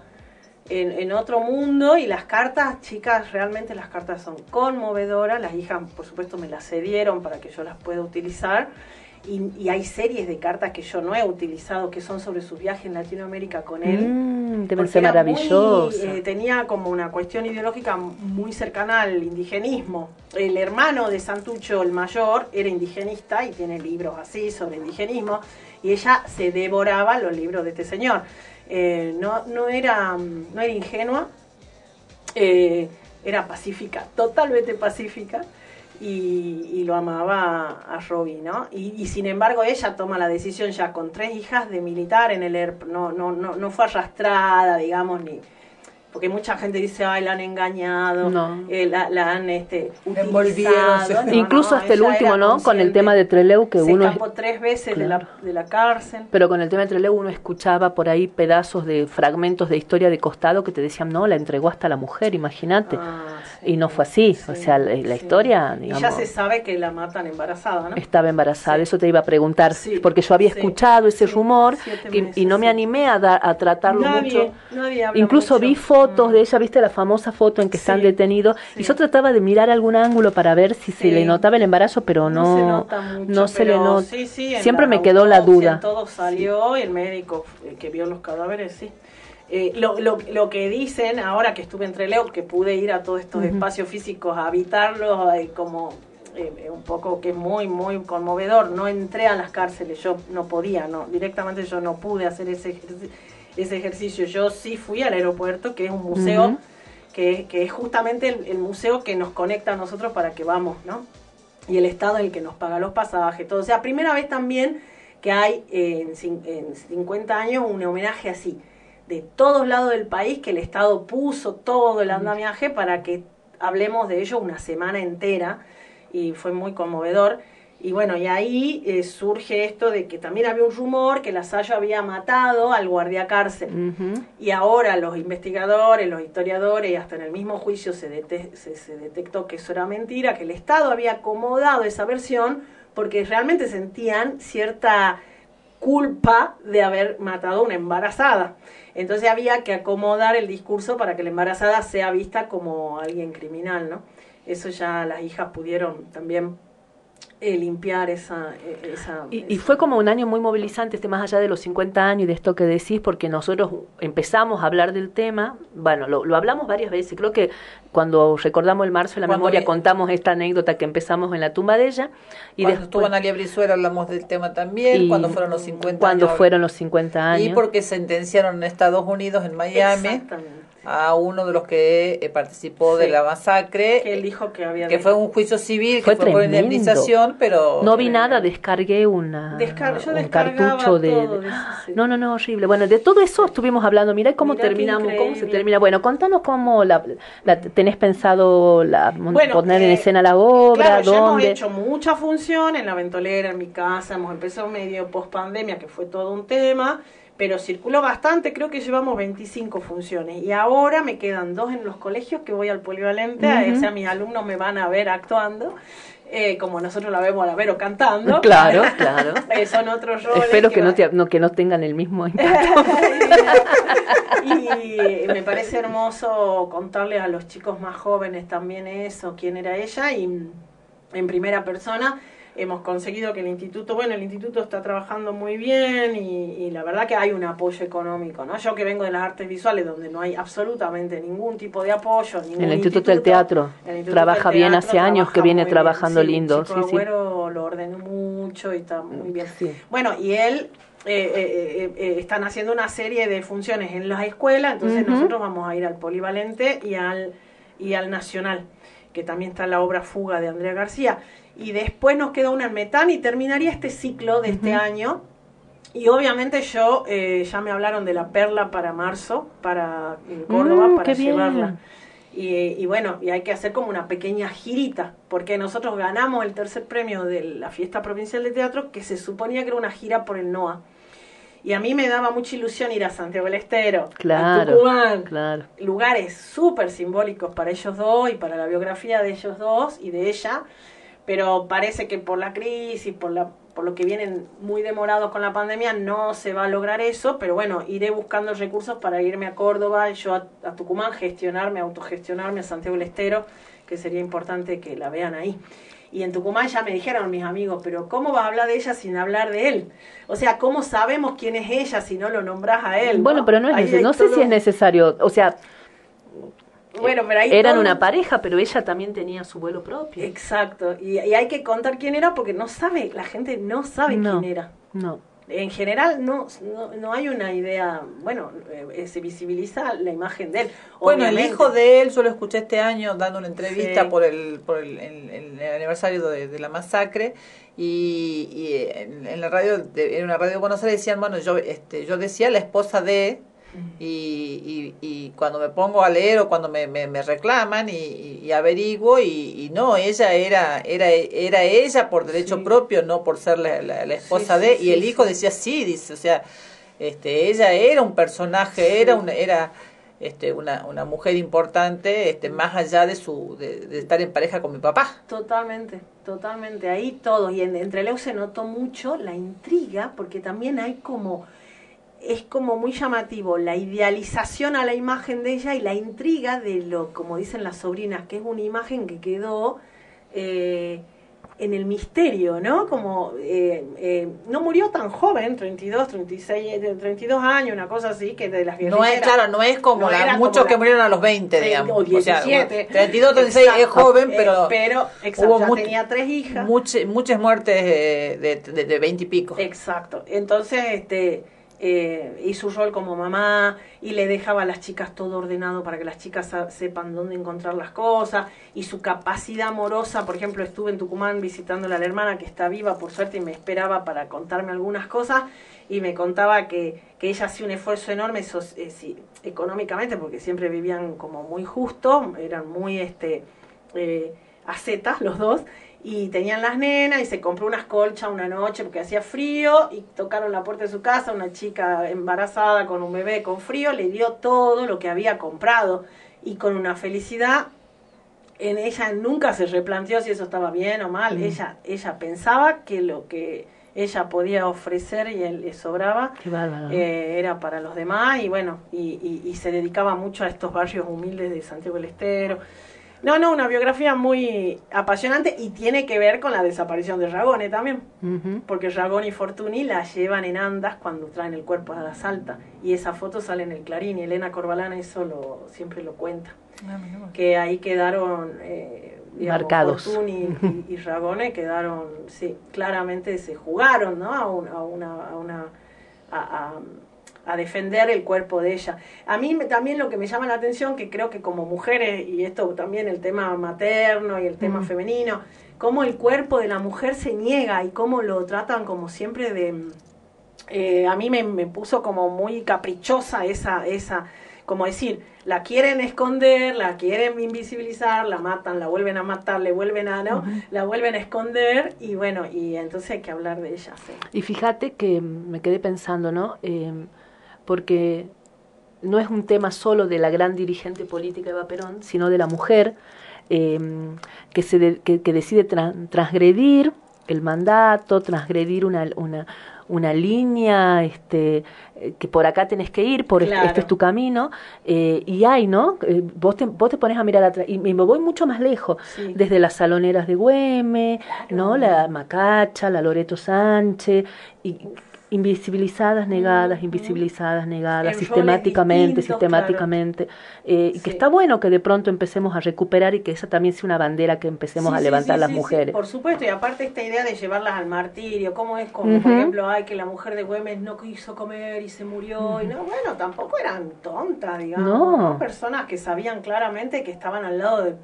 de personajes importantes y que ellas tenían la misma fortaleza, ¿no? Entonces, eh, sí, sin ánimo de, de- de- de hacerlos competir, son todos líderes distintos, Mm. Santucho nadie niega todo lo interesante que... Por eso las cartas de él hacia ella son muy bonitas, porque él mismo acepta, él, él le dice, Petiza, vos avisame cuando yo me equivoque, porque nadie me dice cuando yo me Mm. equivoco, porque ya el nivel de liderazgo que tenía Claro. era como que no, bueno, ya está. Y, él- y él le decía, vos sabés claramente que, que cuando yo me equivoque y, va- y confío plenamente en tu criterio, ¿no? Sos mucho más inteligente y más este, despierta que yo en lo Mm, político, ¿no? Qué fuerte. Muy lindo. Qué lindo que pudiste leer eso. Y, Sí, y vos hiciste obviamente un guion para Claro, poder. se arma como Y, una y no, no, no tenés pensado publicar nada, pensaste Yo empecé al revés, yo empecé haciéndolo en curso, en Claro. la USA hubo un curso de antropología, de arte, de imágenes y cosas, y yo iba armando como de las que lloran, no sé si se acuerdan que yo había hecho una web performance Mm. de las que lloran, Sí. eh, se me fue desprendiendo la tumba del asayo, el asayo, y, y bueno, y llegué como a eso, y, y los textos sí eran en principio eh, presentados como textos, eh, sí, para algunas ocasiones así de, de alguna formación o algo, y bueno, y se fue armando. eh, y después para que el instituto la apruebe tenés que presentar El eso, guion, el el guion. guion. Así que sí, te sirven también esas prácticas porque hacen la estructura, ¿no? Claro. La- lo que se dice la dramaturgia, que fue muy ayudada eh, por, por Santiago San Pablo, que se dedica un poco a este tipo de, de- de teatro de lo invisibilizado, digamos. Hermoso. Me, Hermoso, Mira sí. para dónde fuimos. Es como linda. siempre decimos, ¿no? empezamos a hablar y terminamos Sí, yendo. es linda la obrita. Bueno, que, bueno, vas a terminar con funciones en colegio. Sí. No, no, no tenés pensado hacer otra función para el público en Nos- general, como para cerrar. mucho de ahí de vaquero de la Totora. Bueno, si es haces, avisanos. No, aviso, aviso. Sí, porque me lugar. quedé con muchas ganas de ver la obra. Sí, claro, claro. Y si no, el año que viene ya otra versión más corporal, Ah. más dancística. Bueno. Estamos en horario de coro, así que la vamos a invitar a quedarse un ratito más. Si, te- si querés, te querés quedar un ratito más. El tema Bueno. del próximo bloque le involucra, así que este Era de este, pero bueno. bueno, pero ya es del próximo. Bueno, eh, nos vamos a, vamos en última tanda del programa. Vamos a festejar un cumpleaños. Eh, vamos a festejar un cumpleaños más tarde, pero vamos a recordarle, recordar, hoy cumpleaños un amigo. Nuestro querido amigo Moisés Cos, que no sé si nos estará escuchando o no, pero no nos importa. no nos importa, igual no, vamos no, a festejar no, el cumpleaños con él. depende él. de él que Nosotros festejemos. así somos, festejamos los cumpleaños con vos. El día- o sin hoy es tu, el día de tu cumpleaños, nosotros festejamos. Nos juntamos, Vos festejamos. Vos ves si querés venir con nosotros. Nosotros vamos a festejar igual tu cumpleaños. Bueno, entonces hoy cumpleaños nuestro amigo Moisés y elegí un temita de Pero una banda que a él pretendió sacarlo del recital porque se acabó el grupo que él le gustaba Claro, y nosotros nos ve- veníamos por el grupo siguiente. Exactamente, fuimos a- al, al Boombox y él fue a ver esta banda, Los Guasones, porque le, ahora le gustan los Guasones, y quería que nos vamos con términos los Guasones, nosotros, "¿Estás- ¿estás loco vos? Nosotros nos quedamos hasta el final, como siempre, y nos quedamos hasta el final. Bueno, así que nos vamos a la tanda con un tema de los Guasones que se llama Según pasan las horas o algo así. Pasan las horas. Pasan las horas. No lo-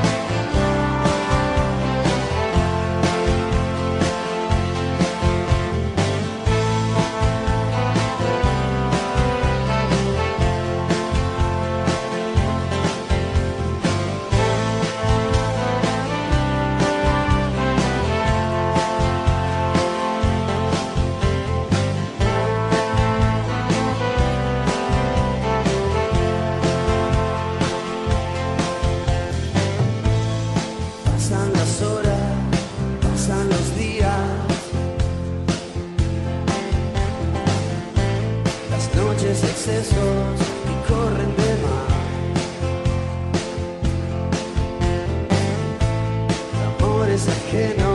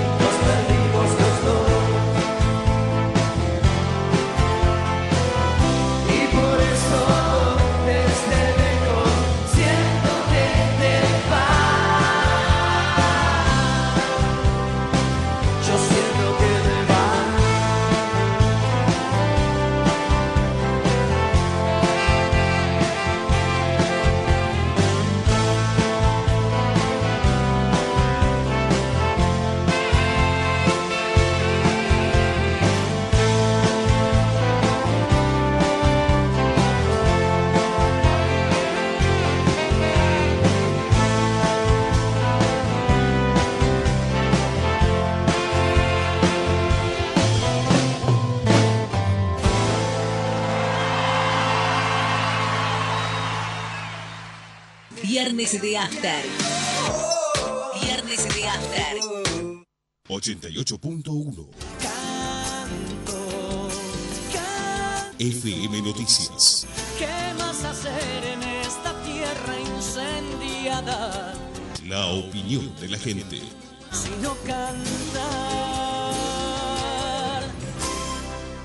Habilitamos la línea 4E para beneficiar a cientos de trabajadores que cada día van a San Lorenzo Chico. Yo feliz, con millones de mis compañeras también, fue un acierto total, total este, esta línea, es mucho más cómoda, directa. O sea, hay más alternativas. Entonces vos perdés un call y no tenés que estar esperando 50 minutos que aparezca el otro. Beneficia en tiempo, en plata y en comodidad. Lleva casi dos horas. Ahora 25 minutos. Muy buena idea, aparte la- las unidades muy limpias, la verdad que es, es un placer viajar. Saeta, 17 años con la gente. La basura húmeda, lunes, miércoles y viernes. La basura seca, todos los martes y jueves. A separar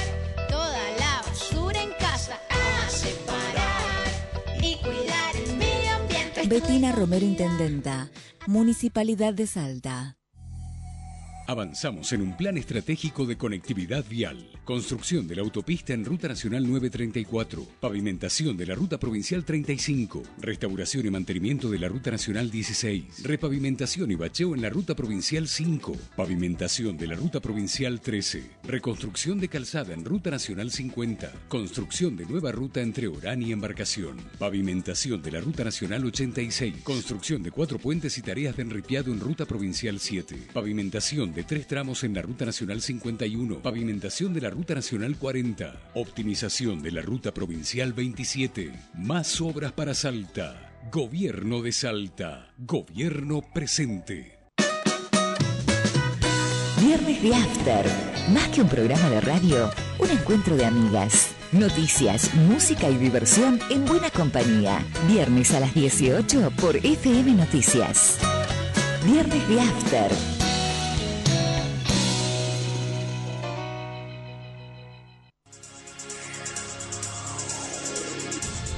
Mientras todos buscan entretenerlo, Mientras nosotros buscan lo entretenerlo, invitamos a informarse. Nosotros lo invitamos a informarse. 88.1 FM Noticias. La primera del dial. Viernes de After. Viernes de After.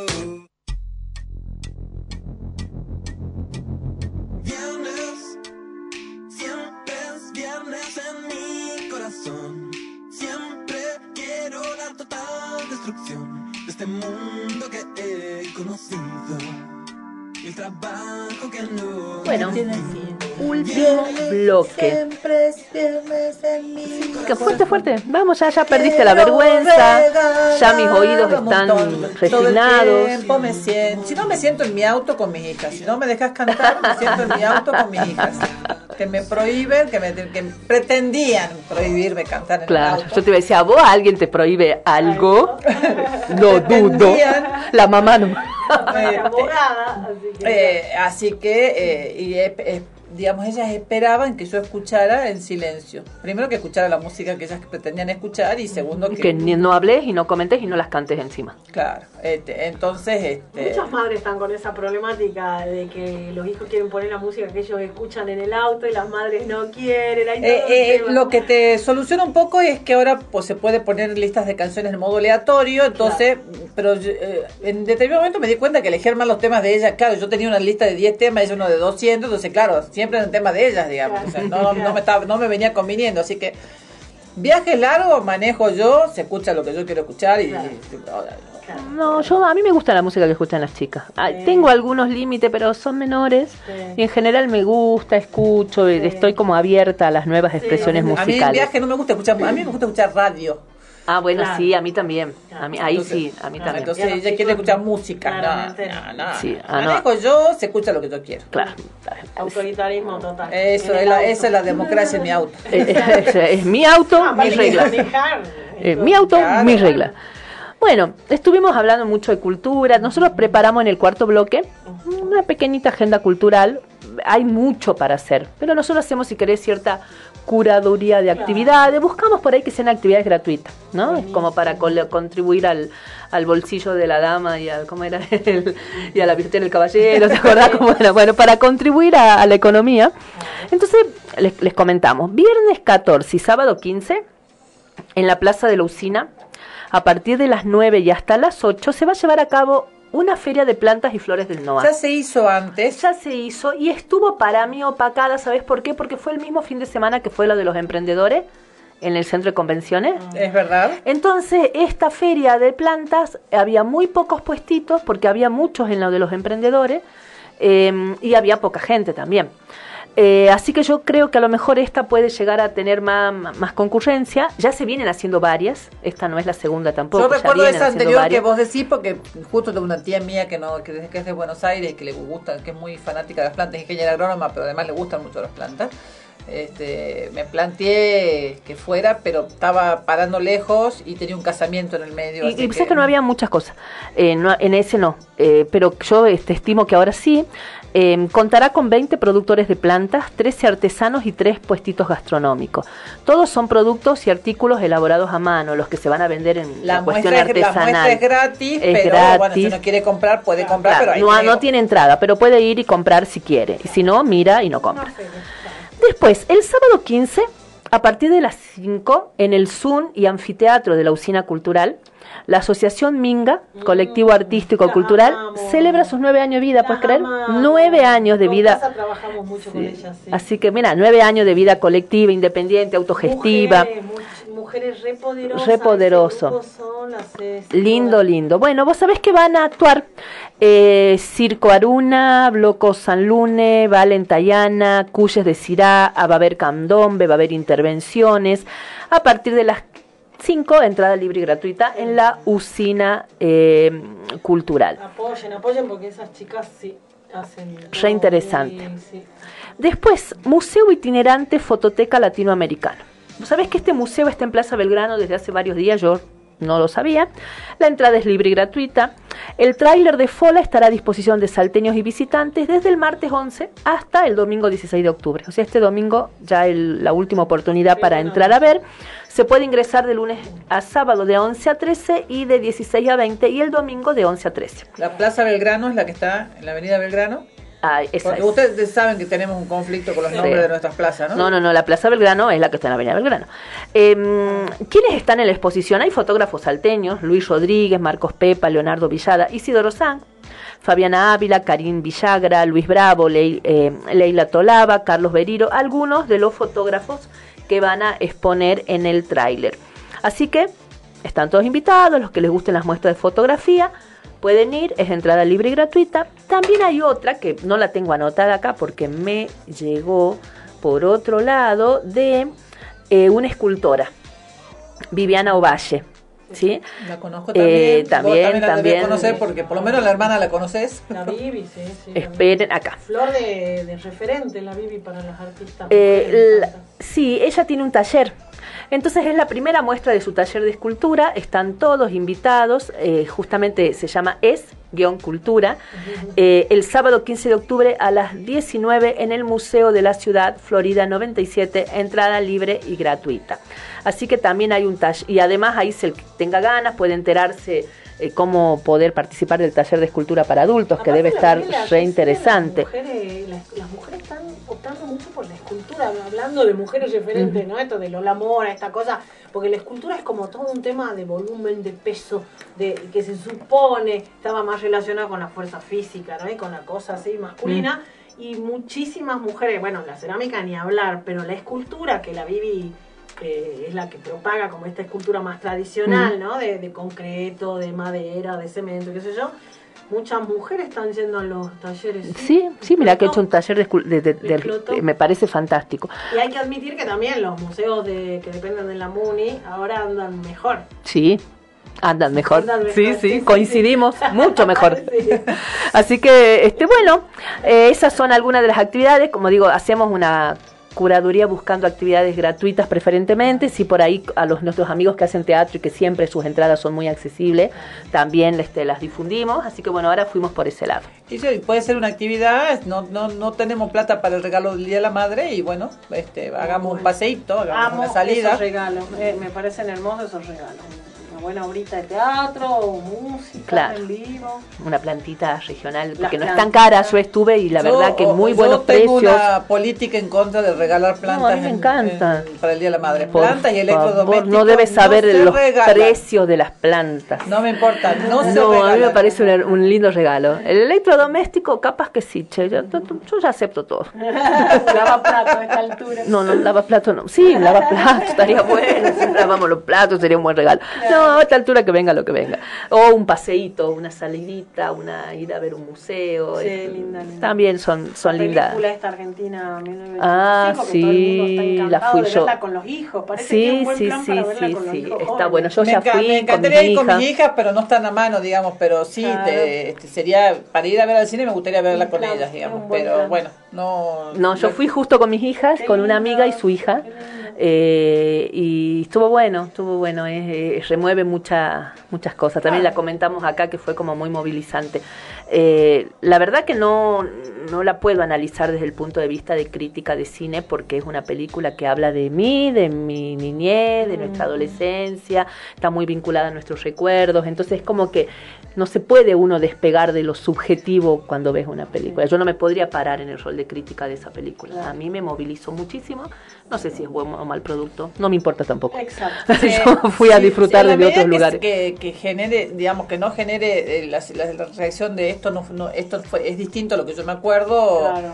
Eh, me parece que bastante bien hecho debe estar, digamos, porque si no genera eso, quiere decir que lo que activa es los recuerdos, digamos. Vi una línea de fotos impresionante. No, y lo poco ¿no? que De parecidas. Bueno, se escucha mucho en los medios también nacionales de la- de esta charla, ¿no? Como estamos teniendo nosotros ahora. Eso, de que también está la necesidad de hablar de nuestra historia, que de verdad, bueno, eh, muy pocos grupos han seguido sosteniendo la memoria, ¿no? Y que algo sea tan masivo y que pueda dar cuenta de lo que sucedió a un montón de gente que no lo ha vivido, está buenísimo. No, y, justo en este contexto de, de, de- de- de derechización tan preocupante de la sociedad y de los jóvenes sobre todo. Así que justo en este contexto me parece que eso lo dijimos en su momento, es una película muy oportuna eh, y está bueno, la, la celebramos y también es una, una gran, un gran plan y una gran salida. Y además porque... eh, a raíz de que las grandes cadenas de cine se negaron a pasarla porque supuestamente iban a tener poco tiempo de exhibición en Eso cine, está en el cine- además los cines de- ópera, claro, cine a los cines, ópera, que es claro. un cine que, Los que- cines de siempre, que queremos mucho, yo le tengo mucho cariño a ese cine que es uno de los de- es el, el último mohicano más o menos el cine Claro, ópera. soportó, soportó. Sí. Así que nos parece fantástico, yo la fui a ver al cine ópera este, y, y la verdad que fantástico. Así que bueno, eh, estamos, empezamos a hablar del Día de la Madre. Creo que está bueno hacer una reflexión sobre el Día de la Madre. Nosotros empezamos a hablar un poco de los regalos, de, ¿no? de las salidas, de compartir. Em, pero yo no puedo, y, y fíjate que también de alguna manera estuvimos hablando de, de Ana María de la Salle desde de- ella y mamá, ¿no? Como era de amorosa para, eh, para hablar de, con, de- con sus hijas y cómo ella em, no dejó de ser madre porque optó por un camino de lucha, ¿no? Este, y, y pensando en, en esto de, de que se, de que se viene escuchando cada vez con más fuerza y a veces es como que toma protagonismo en, en, en los ámbitos de la comunicación y después se acalla, que es un eslogan, ¿no? No es amor, es trabajo no pago, y respecto a las tareas de cuidado. En el encuentro de mujeres se habló bastante del tema de las tareas de cuidado, de la doble y triple carga laboral que tienen las mujeres. Yo a esto lo hablé en una mesa con conocidos una vez y, y uno eh, un- uno de los participantes del almuerzo me dice, ¿y, y- y yo acaso no hago tarea de cuidado? Porque bueno, es una pareja separada y él tiene los hijos tres días y la mamá tiene cuatro días. Eh, no, no, no negamos que no lo haga, pero en porcentual, en, en duración en el tiempo, en, en cosas que se renuncia, eh, mucho más significativo eh, eh, lo que nos pasa a las mujeres en ese ámbito. ¿no? Entonces esto, de cómo lo ven ustedes, ¿no? Esto de, de, de la- de las tareas de cuidado vinculadas al amor, Sí, sí, sí, sí, es todo el tiempo pensando ¿no? en las nuevas modos de maternar. Eh, en el caso mío, sí, yo ya tengo los chicos más grandes y, y he- me he emancipado personalmente de la maternidad y lo celebro bastante. Sí. ¿No sentiste culpas? No, siento mucho, siento discursos de para que yo sienta culpa, pero no, no porque No, es- bueno, porque claramente estoy en la misma, así que No, no, está bien. Exacto, porque claramente veo que si yo estoy mejor, eh, eh, que, que- que- que la maternidad no es algo que se, que se obliga, sobre todo a ellos. En la pandemia hemos vivido esto de tener que convivir tantas horas con, con personas ya grandes, que mi hijo ahí ya tenían 20 y pico de años, que era medio, hasta ellos sufrían un poquito, como, ¿por qué vivir con alguien que te diga lo, o sea, ¿y por qué yo le tengo que decir cómo hacer las cosas, no? Ujú. Si yo tampoco quiero que nadie me diga, no sé, me parece que, que hay que encontrar modos de, de maternar desde otro lugar, que sientan el apoyo, que sientan el respaldo, que sientan el afecto, pero pero no el deber ser con ella de algún modo porque se pone como bastante tóxica la convivencia, al menos en lo que a mí me, me- me pasó. Y sí eh, creo que la libertad, eh, hasta te diría claramente, la libertad sexual, la libertad plena de una mujer eh, repercute claramente en la felicidad de ellos, digamos. O sea, una mamá que está cómoda con ella misma y que puede desplegar, porque también hay una trampa, ¿no? Más allá del cuidado, como que la mujer llega al momento de la culmina de su proyecto y ahí tiene como que tan agotada que como que tiene que dejar eh, ser- seguir pensando o en los hijos o en los padres, porque a mí también me pasa de cuidar a mi madre, que a muchos de nosotros nos está pasando. No digo que a mi hermano no le esté pasando, también le pasa, pero hay ahí eh, como un espacio, no sé si es mental, afectivo, que, que quita perdón, tu posibilidad de despliegue personal y que a eso se lo ve como un egoísmo, ¿no? Mientras que en el hombre se lo ve perfecto. Exactamente. Se lo ve divino. Mientras que despliegue todo mejor, es más, todos lo ayudamos a que él despliegue, pero cuando la mujer quiere desplegar, eh, ah, no, es medio rarita.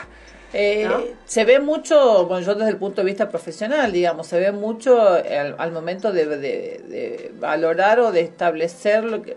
A ver, la ley dice que los aportes y las obligaciones son 50 y 50, pero en la, en la realidad de los hechos eso tiene mucho de, de modélico, de ideal, que no es lo que ocurre en la realidad. Entonces... Eh, en general, no voy a decir que es el, el 100% de los casos, he, he tenido muchos casos en los que eh, los padres han asumido su rol y tienen el 50 o más del 50% de la carga del, del- del cuidado, pero son los menos, son los menos y eh, la relación y hasta la consideración y, el, y cómo se plantean los reclamos desde el punto de vista económico y demás, eh, se, se advierte que no se considera, por- porque se parte de la premisa que, lo, que, lo, que ambos padres se hacen cargo de, padre y madre se hacen cargo de- en un 50% de todo, y, y- y rara vez es así. Vos sabés que hay, hay, hay datos, ¿no? Hay datos que dicen, por ejemplo, que, bueno, la distribución del trabajo de cuidado no remunerado es estructuralmente desigual. Nueve de cada diez mujeres realizan tareas de cuidado. Eh, esto significa un promedio de 6,4 horas diarias.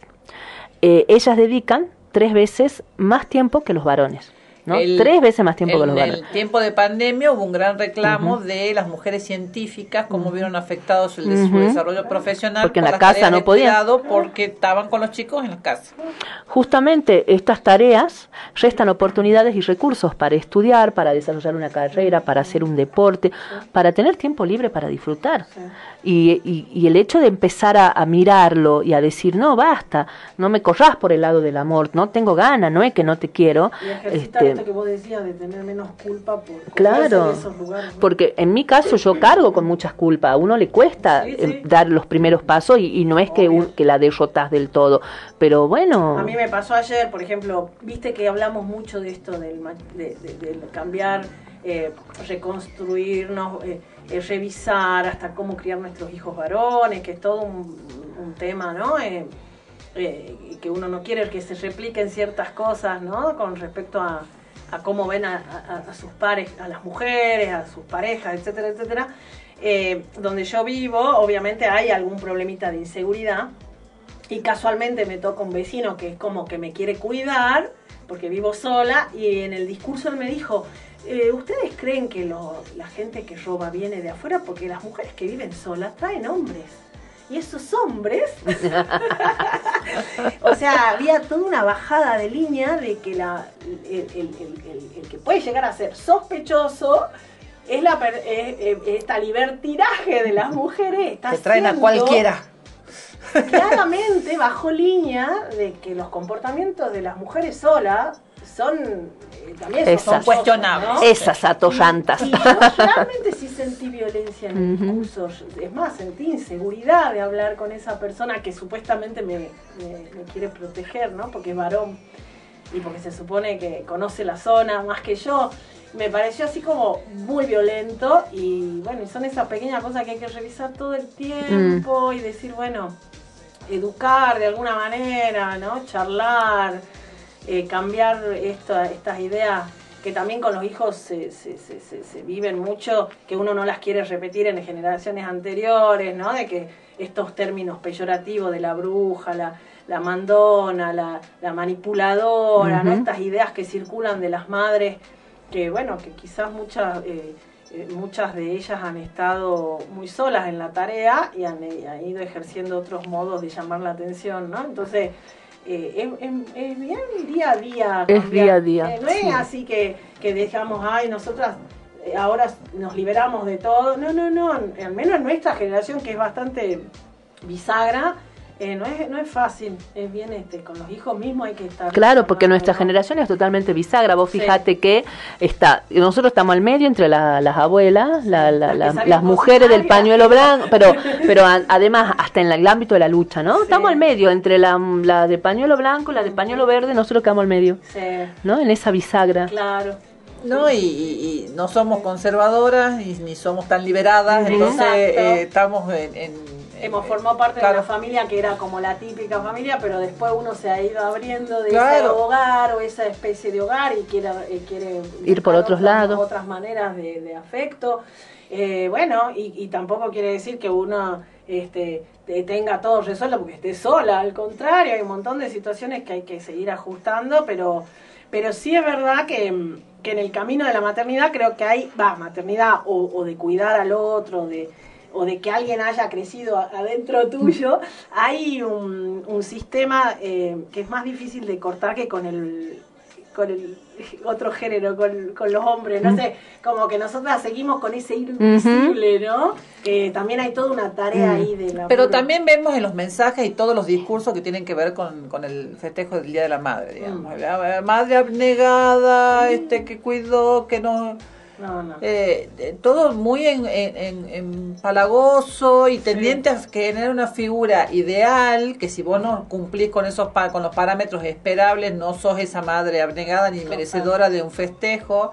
Eh, no entender que hay eh, tantas maternidades como mujeres hay que cada mujer ejercerá su maternidad o no la ejercerá si es su decisión no ejercerla como le salga como como le dé la gana como le como como lo organice o como o como le como le termine saliendo porque Sí. a veces hay mucha planificación y las cosas salen como salen Sí, este, entonces eh, eh, yo no me no me primero eh, así como lo hacen con el Día de la Mujer, no me boluden que con todos los días son el Día de la Mujer, todos los días son el Día de la Madre, no, este domingo se trató como fi- como como fecha Y le vamos a sacar el jugo. tómense el trabajo de, generar algo, de generar Claro. algo, si no, si, si, si eh, para, para su madre o para la esposa de la madre de sus hijos, y si esté en pareja o no, faciliten a sus hijos ese, ese espacio como para que puedan tener una atención con su, Sí, con su como madre. Sí, pero visibilizarla como es, no, como- Eh, ¿no? No querer que sea otra cosa que no. Este, no le regale una planta a una persona, a una madre que no le interesan las plantas, Claro, por ejemplo, no le regale una salea, yo lo- en mi- lo voy a hacer bien específico, no le regale una salea en un maceta una mujer que no le que no sabe hacer sobrevivir una ma- una planta ni Claro. tres días. Que tampoco tanto con las tareas Ni cuidado. una juguera que va a usar usted al año siguiente después de que le dijeron que no se regalan plantas. Eh, piense que le gusta a esa, a esa madre que tiene disponible, sea la suya, sea la de sus, eh, de sus hijas, y este, busque algo adecuado a eso. A lo mejor es algo más sencillo de lo que usted cree o menos caro de lo que usted cree. A lo mejor es una salida, a lo mejor es una comida, a lo mejor este si no le gusta leer, no le regale un libro, por ejemplo, el estas espacio, cosas. digo. el espacio de Un libro. charlar, de saber que el Un- otro está y que tenés que resolver un montón de O, cosas desde la o, o llévese a los chicos para que duermen un rato más. Si, es, si ese es el, si el, el problema es la falta de descanso, es este, no les lleve el desayuno a la cama y se, que se le metan los chicos. Saque a los chicos a la casa y déjelo dormir un rato más. Llegale Eh, arte. algo también, Ahí, de algo- paso, algo vamos que ahí. tengan este pon- eh, si no si tiene dinero ponga un peso digamos para eso. Pero si no tiene bueno bu- genere algún espacio que, te- que tenga algún tipo de Si tiene dinero, ponga. que demuestre eh, que, que demuestre que te presta atención. Y si quiere regalar arte dónde puede comprar arte por ejemplo Y mira, los artistas, muchos trabajan, bueno, por su Instagram, vieron ahora en tantas redes, la Vicky tiene su espacio en Ameguino, yo tengo mi espacio en Vaquero, eh, hay galerías de arte, está Rayuela, que tiene un espacio hermoso, que también son muestras medio pequeñas, que se puede comprar. Eh, eh, hay que investigar por el tema, porque es verdad que después de la pandemia no han quedado muchos espacios. abiertos al qué hacer? Estuve- ¿Estás en Pendiente. Instagram María Sí, Laura eh, ¿cómo yo tengo Jumper, eh, eh, Jumper Salta. ¿Es con J? Sí, no con la. ¿Con la Y? Con la Y. Jumper con Y Jumper Salta. Y después tengo Soy Lasallo y después en el Facebook María Laura Buchanti. Que ahí es donde... donde- Que ahora para- que es la forma que por ahí uno encuentra más fácil lo que está buscando Y digamos es lindo conocer los talleres, también pasear. Bueno, en Vaqueros hay un proyecto ahora de abrir los talleres de los artistas y que la gente vaya Vos sabés que eso, visite. eso te iba a Eh, contar. En algún momento estaba la ruta. Sí, ¿se acuerdan? Sí, que uno entraba a la La, de la- los la- talleres. la- la- la ruta de las artesanas. de los artesanos y uno Sí. iba a las casas y le abrían los talleres. ¿Eso desapareció? Desapareció. Ay, qué pena, Sí, yo no sabía. falleció Alejandro de la Cruz, que era el que motivaba todo eso. Así que sí, bueno, yo también ahora que vivo en Vaquero estoy moviendo un poco el avispero Ujú. para que nos organicemos porque no puede haber más artistas en Vaquero, es impresionante. En mi Claro. barrio creo que hay 10 y y es un barrio de pocas casas, pero eh, muchos músicos, bueno, sí tiene ese perfil. De Así arte. que eh, ir a las plazas y mostrar lo que hacemos. Ya, ya se vienen tiempos de encuentro al calorcito. Sí, que- sí. Bueno, pues es que yo ayer estuve en una, ya como para ir cerrando, porque ya estamos Sí, en horario de fin de programa, estuve en la inauguración de una muestra, de un taller, del taller de, de la profesora Laura Lamas, ahí en ese taller este, a, a mi hermana, por eso estuvimos ahí. No es No, no. Ah, eh, no sé si está, ya no está en confeti, Ah, creo. ya no está en Eh, y mm, es, eh, se llama Urdiendo Identidades, eran eh, un- cuadros vinculados a la identidad, a lo regional, a, a lo propio, a nuestras raíces. ¿Y sabes dónde fue? En el colegio de médicos que queda en, en diagonal al teatrino, en Alvear al Mil, frente al Parque La Cruz que yo no conocía que existía esa sala. Bueno, parece que ellos tienen una comisión de cultura que trabajan este, en consonancia con Salvatierra de, Claro. Eh, De Procultura Claro. y me pareció muy lindo Claro. eh, y se ve que lo abren para exposiciones. El de contador en la Belgrano también es divino. También lo están abriendo para exposiciones, así claro. que a veces uno no se entera y no va a esos lugares. Así que ya que estamos, también el que quiera pasear por, por la El muestra... Instagram de casa también tiene mucha info de los artistas. Eh, ahora se ha abierto una galería de arte de Guido Llanito que está eh, cerca del shopping y ganó en Arteba un premio. Bueno, Salta, la verdad que sí, hay que, inda- hay que saber zambullirse como hacen ustedes. Así es. Porque no es tan fácil encontrar. No es que a uno le aparece automáticamente. No, hay que, bueno, eso, eso estaría piola que se organizara algo como para Sí. poder difundir y, Sí. y, eh, y poder visibilizar esos lugares y, esos artistas, porque por ahí no sabemos tampoco. Sí. Sí, Casa tiene su Instagram y la idea es esa, que toda la comunidad eh, postee lo que hace, es decir, como son ciento y pico de socios, entonces postean bastante. Y en el Instagram es Casa Comunidad de Artistas de Salta. Bueno, ahí vamos diciendo todo para que el que tenga redes eh, vaya sumando, chusmeando, dando una los oportunidad. museos, siempre los museos son lindos para ir. Sí, sí, a mí me encantan. Hace un tiempo que me di cuenta que hace un tiempo que no voy a los museos. Bueno, este, estamos en hora ya de despedirnos. Ya, ya, ya nos pasamos. Eh, íbamos a hacer una previa, pero estuvo más interesante la charla con nuestra amiga. Una previa porque eh, la tienen a Gilda. Sí. Pues sabés que el 11 de octubre hubiera cumplido 61 años. No, mirá, Qué y bárbaro, el ¿no? 9 de octubre. Mirá, mirá. Bueno, entonces este, nos vamos a despedir con una cancioncita de Gilda, repensando que eso que vos decías, ¿no? ¿Qué señora, cómo hubiera sido ella como una señora de 61 años? Eh, y nos vamos a ir escuchando Corazón Valiente. Y con eso nos despedimos y nos encontramos el próximo viernes. Nos vemos el viernes. Chao, Baltasar. Gracias, Lauri, por acompañarnos. Gracias a ustedes, un amor. Nosotros nos seguimos viendo. doctora, amiga doctora.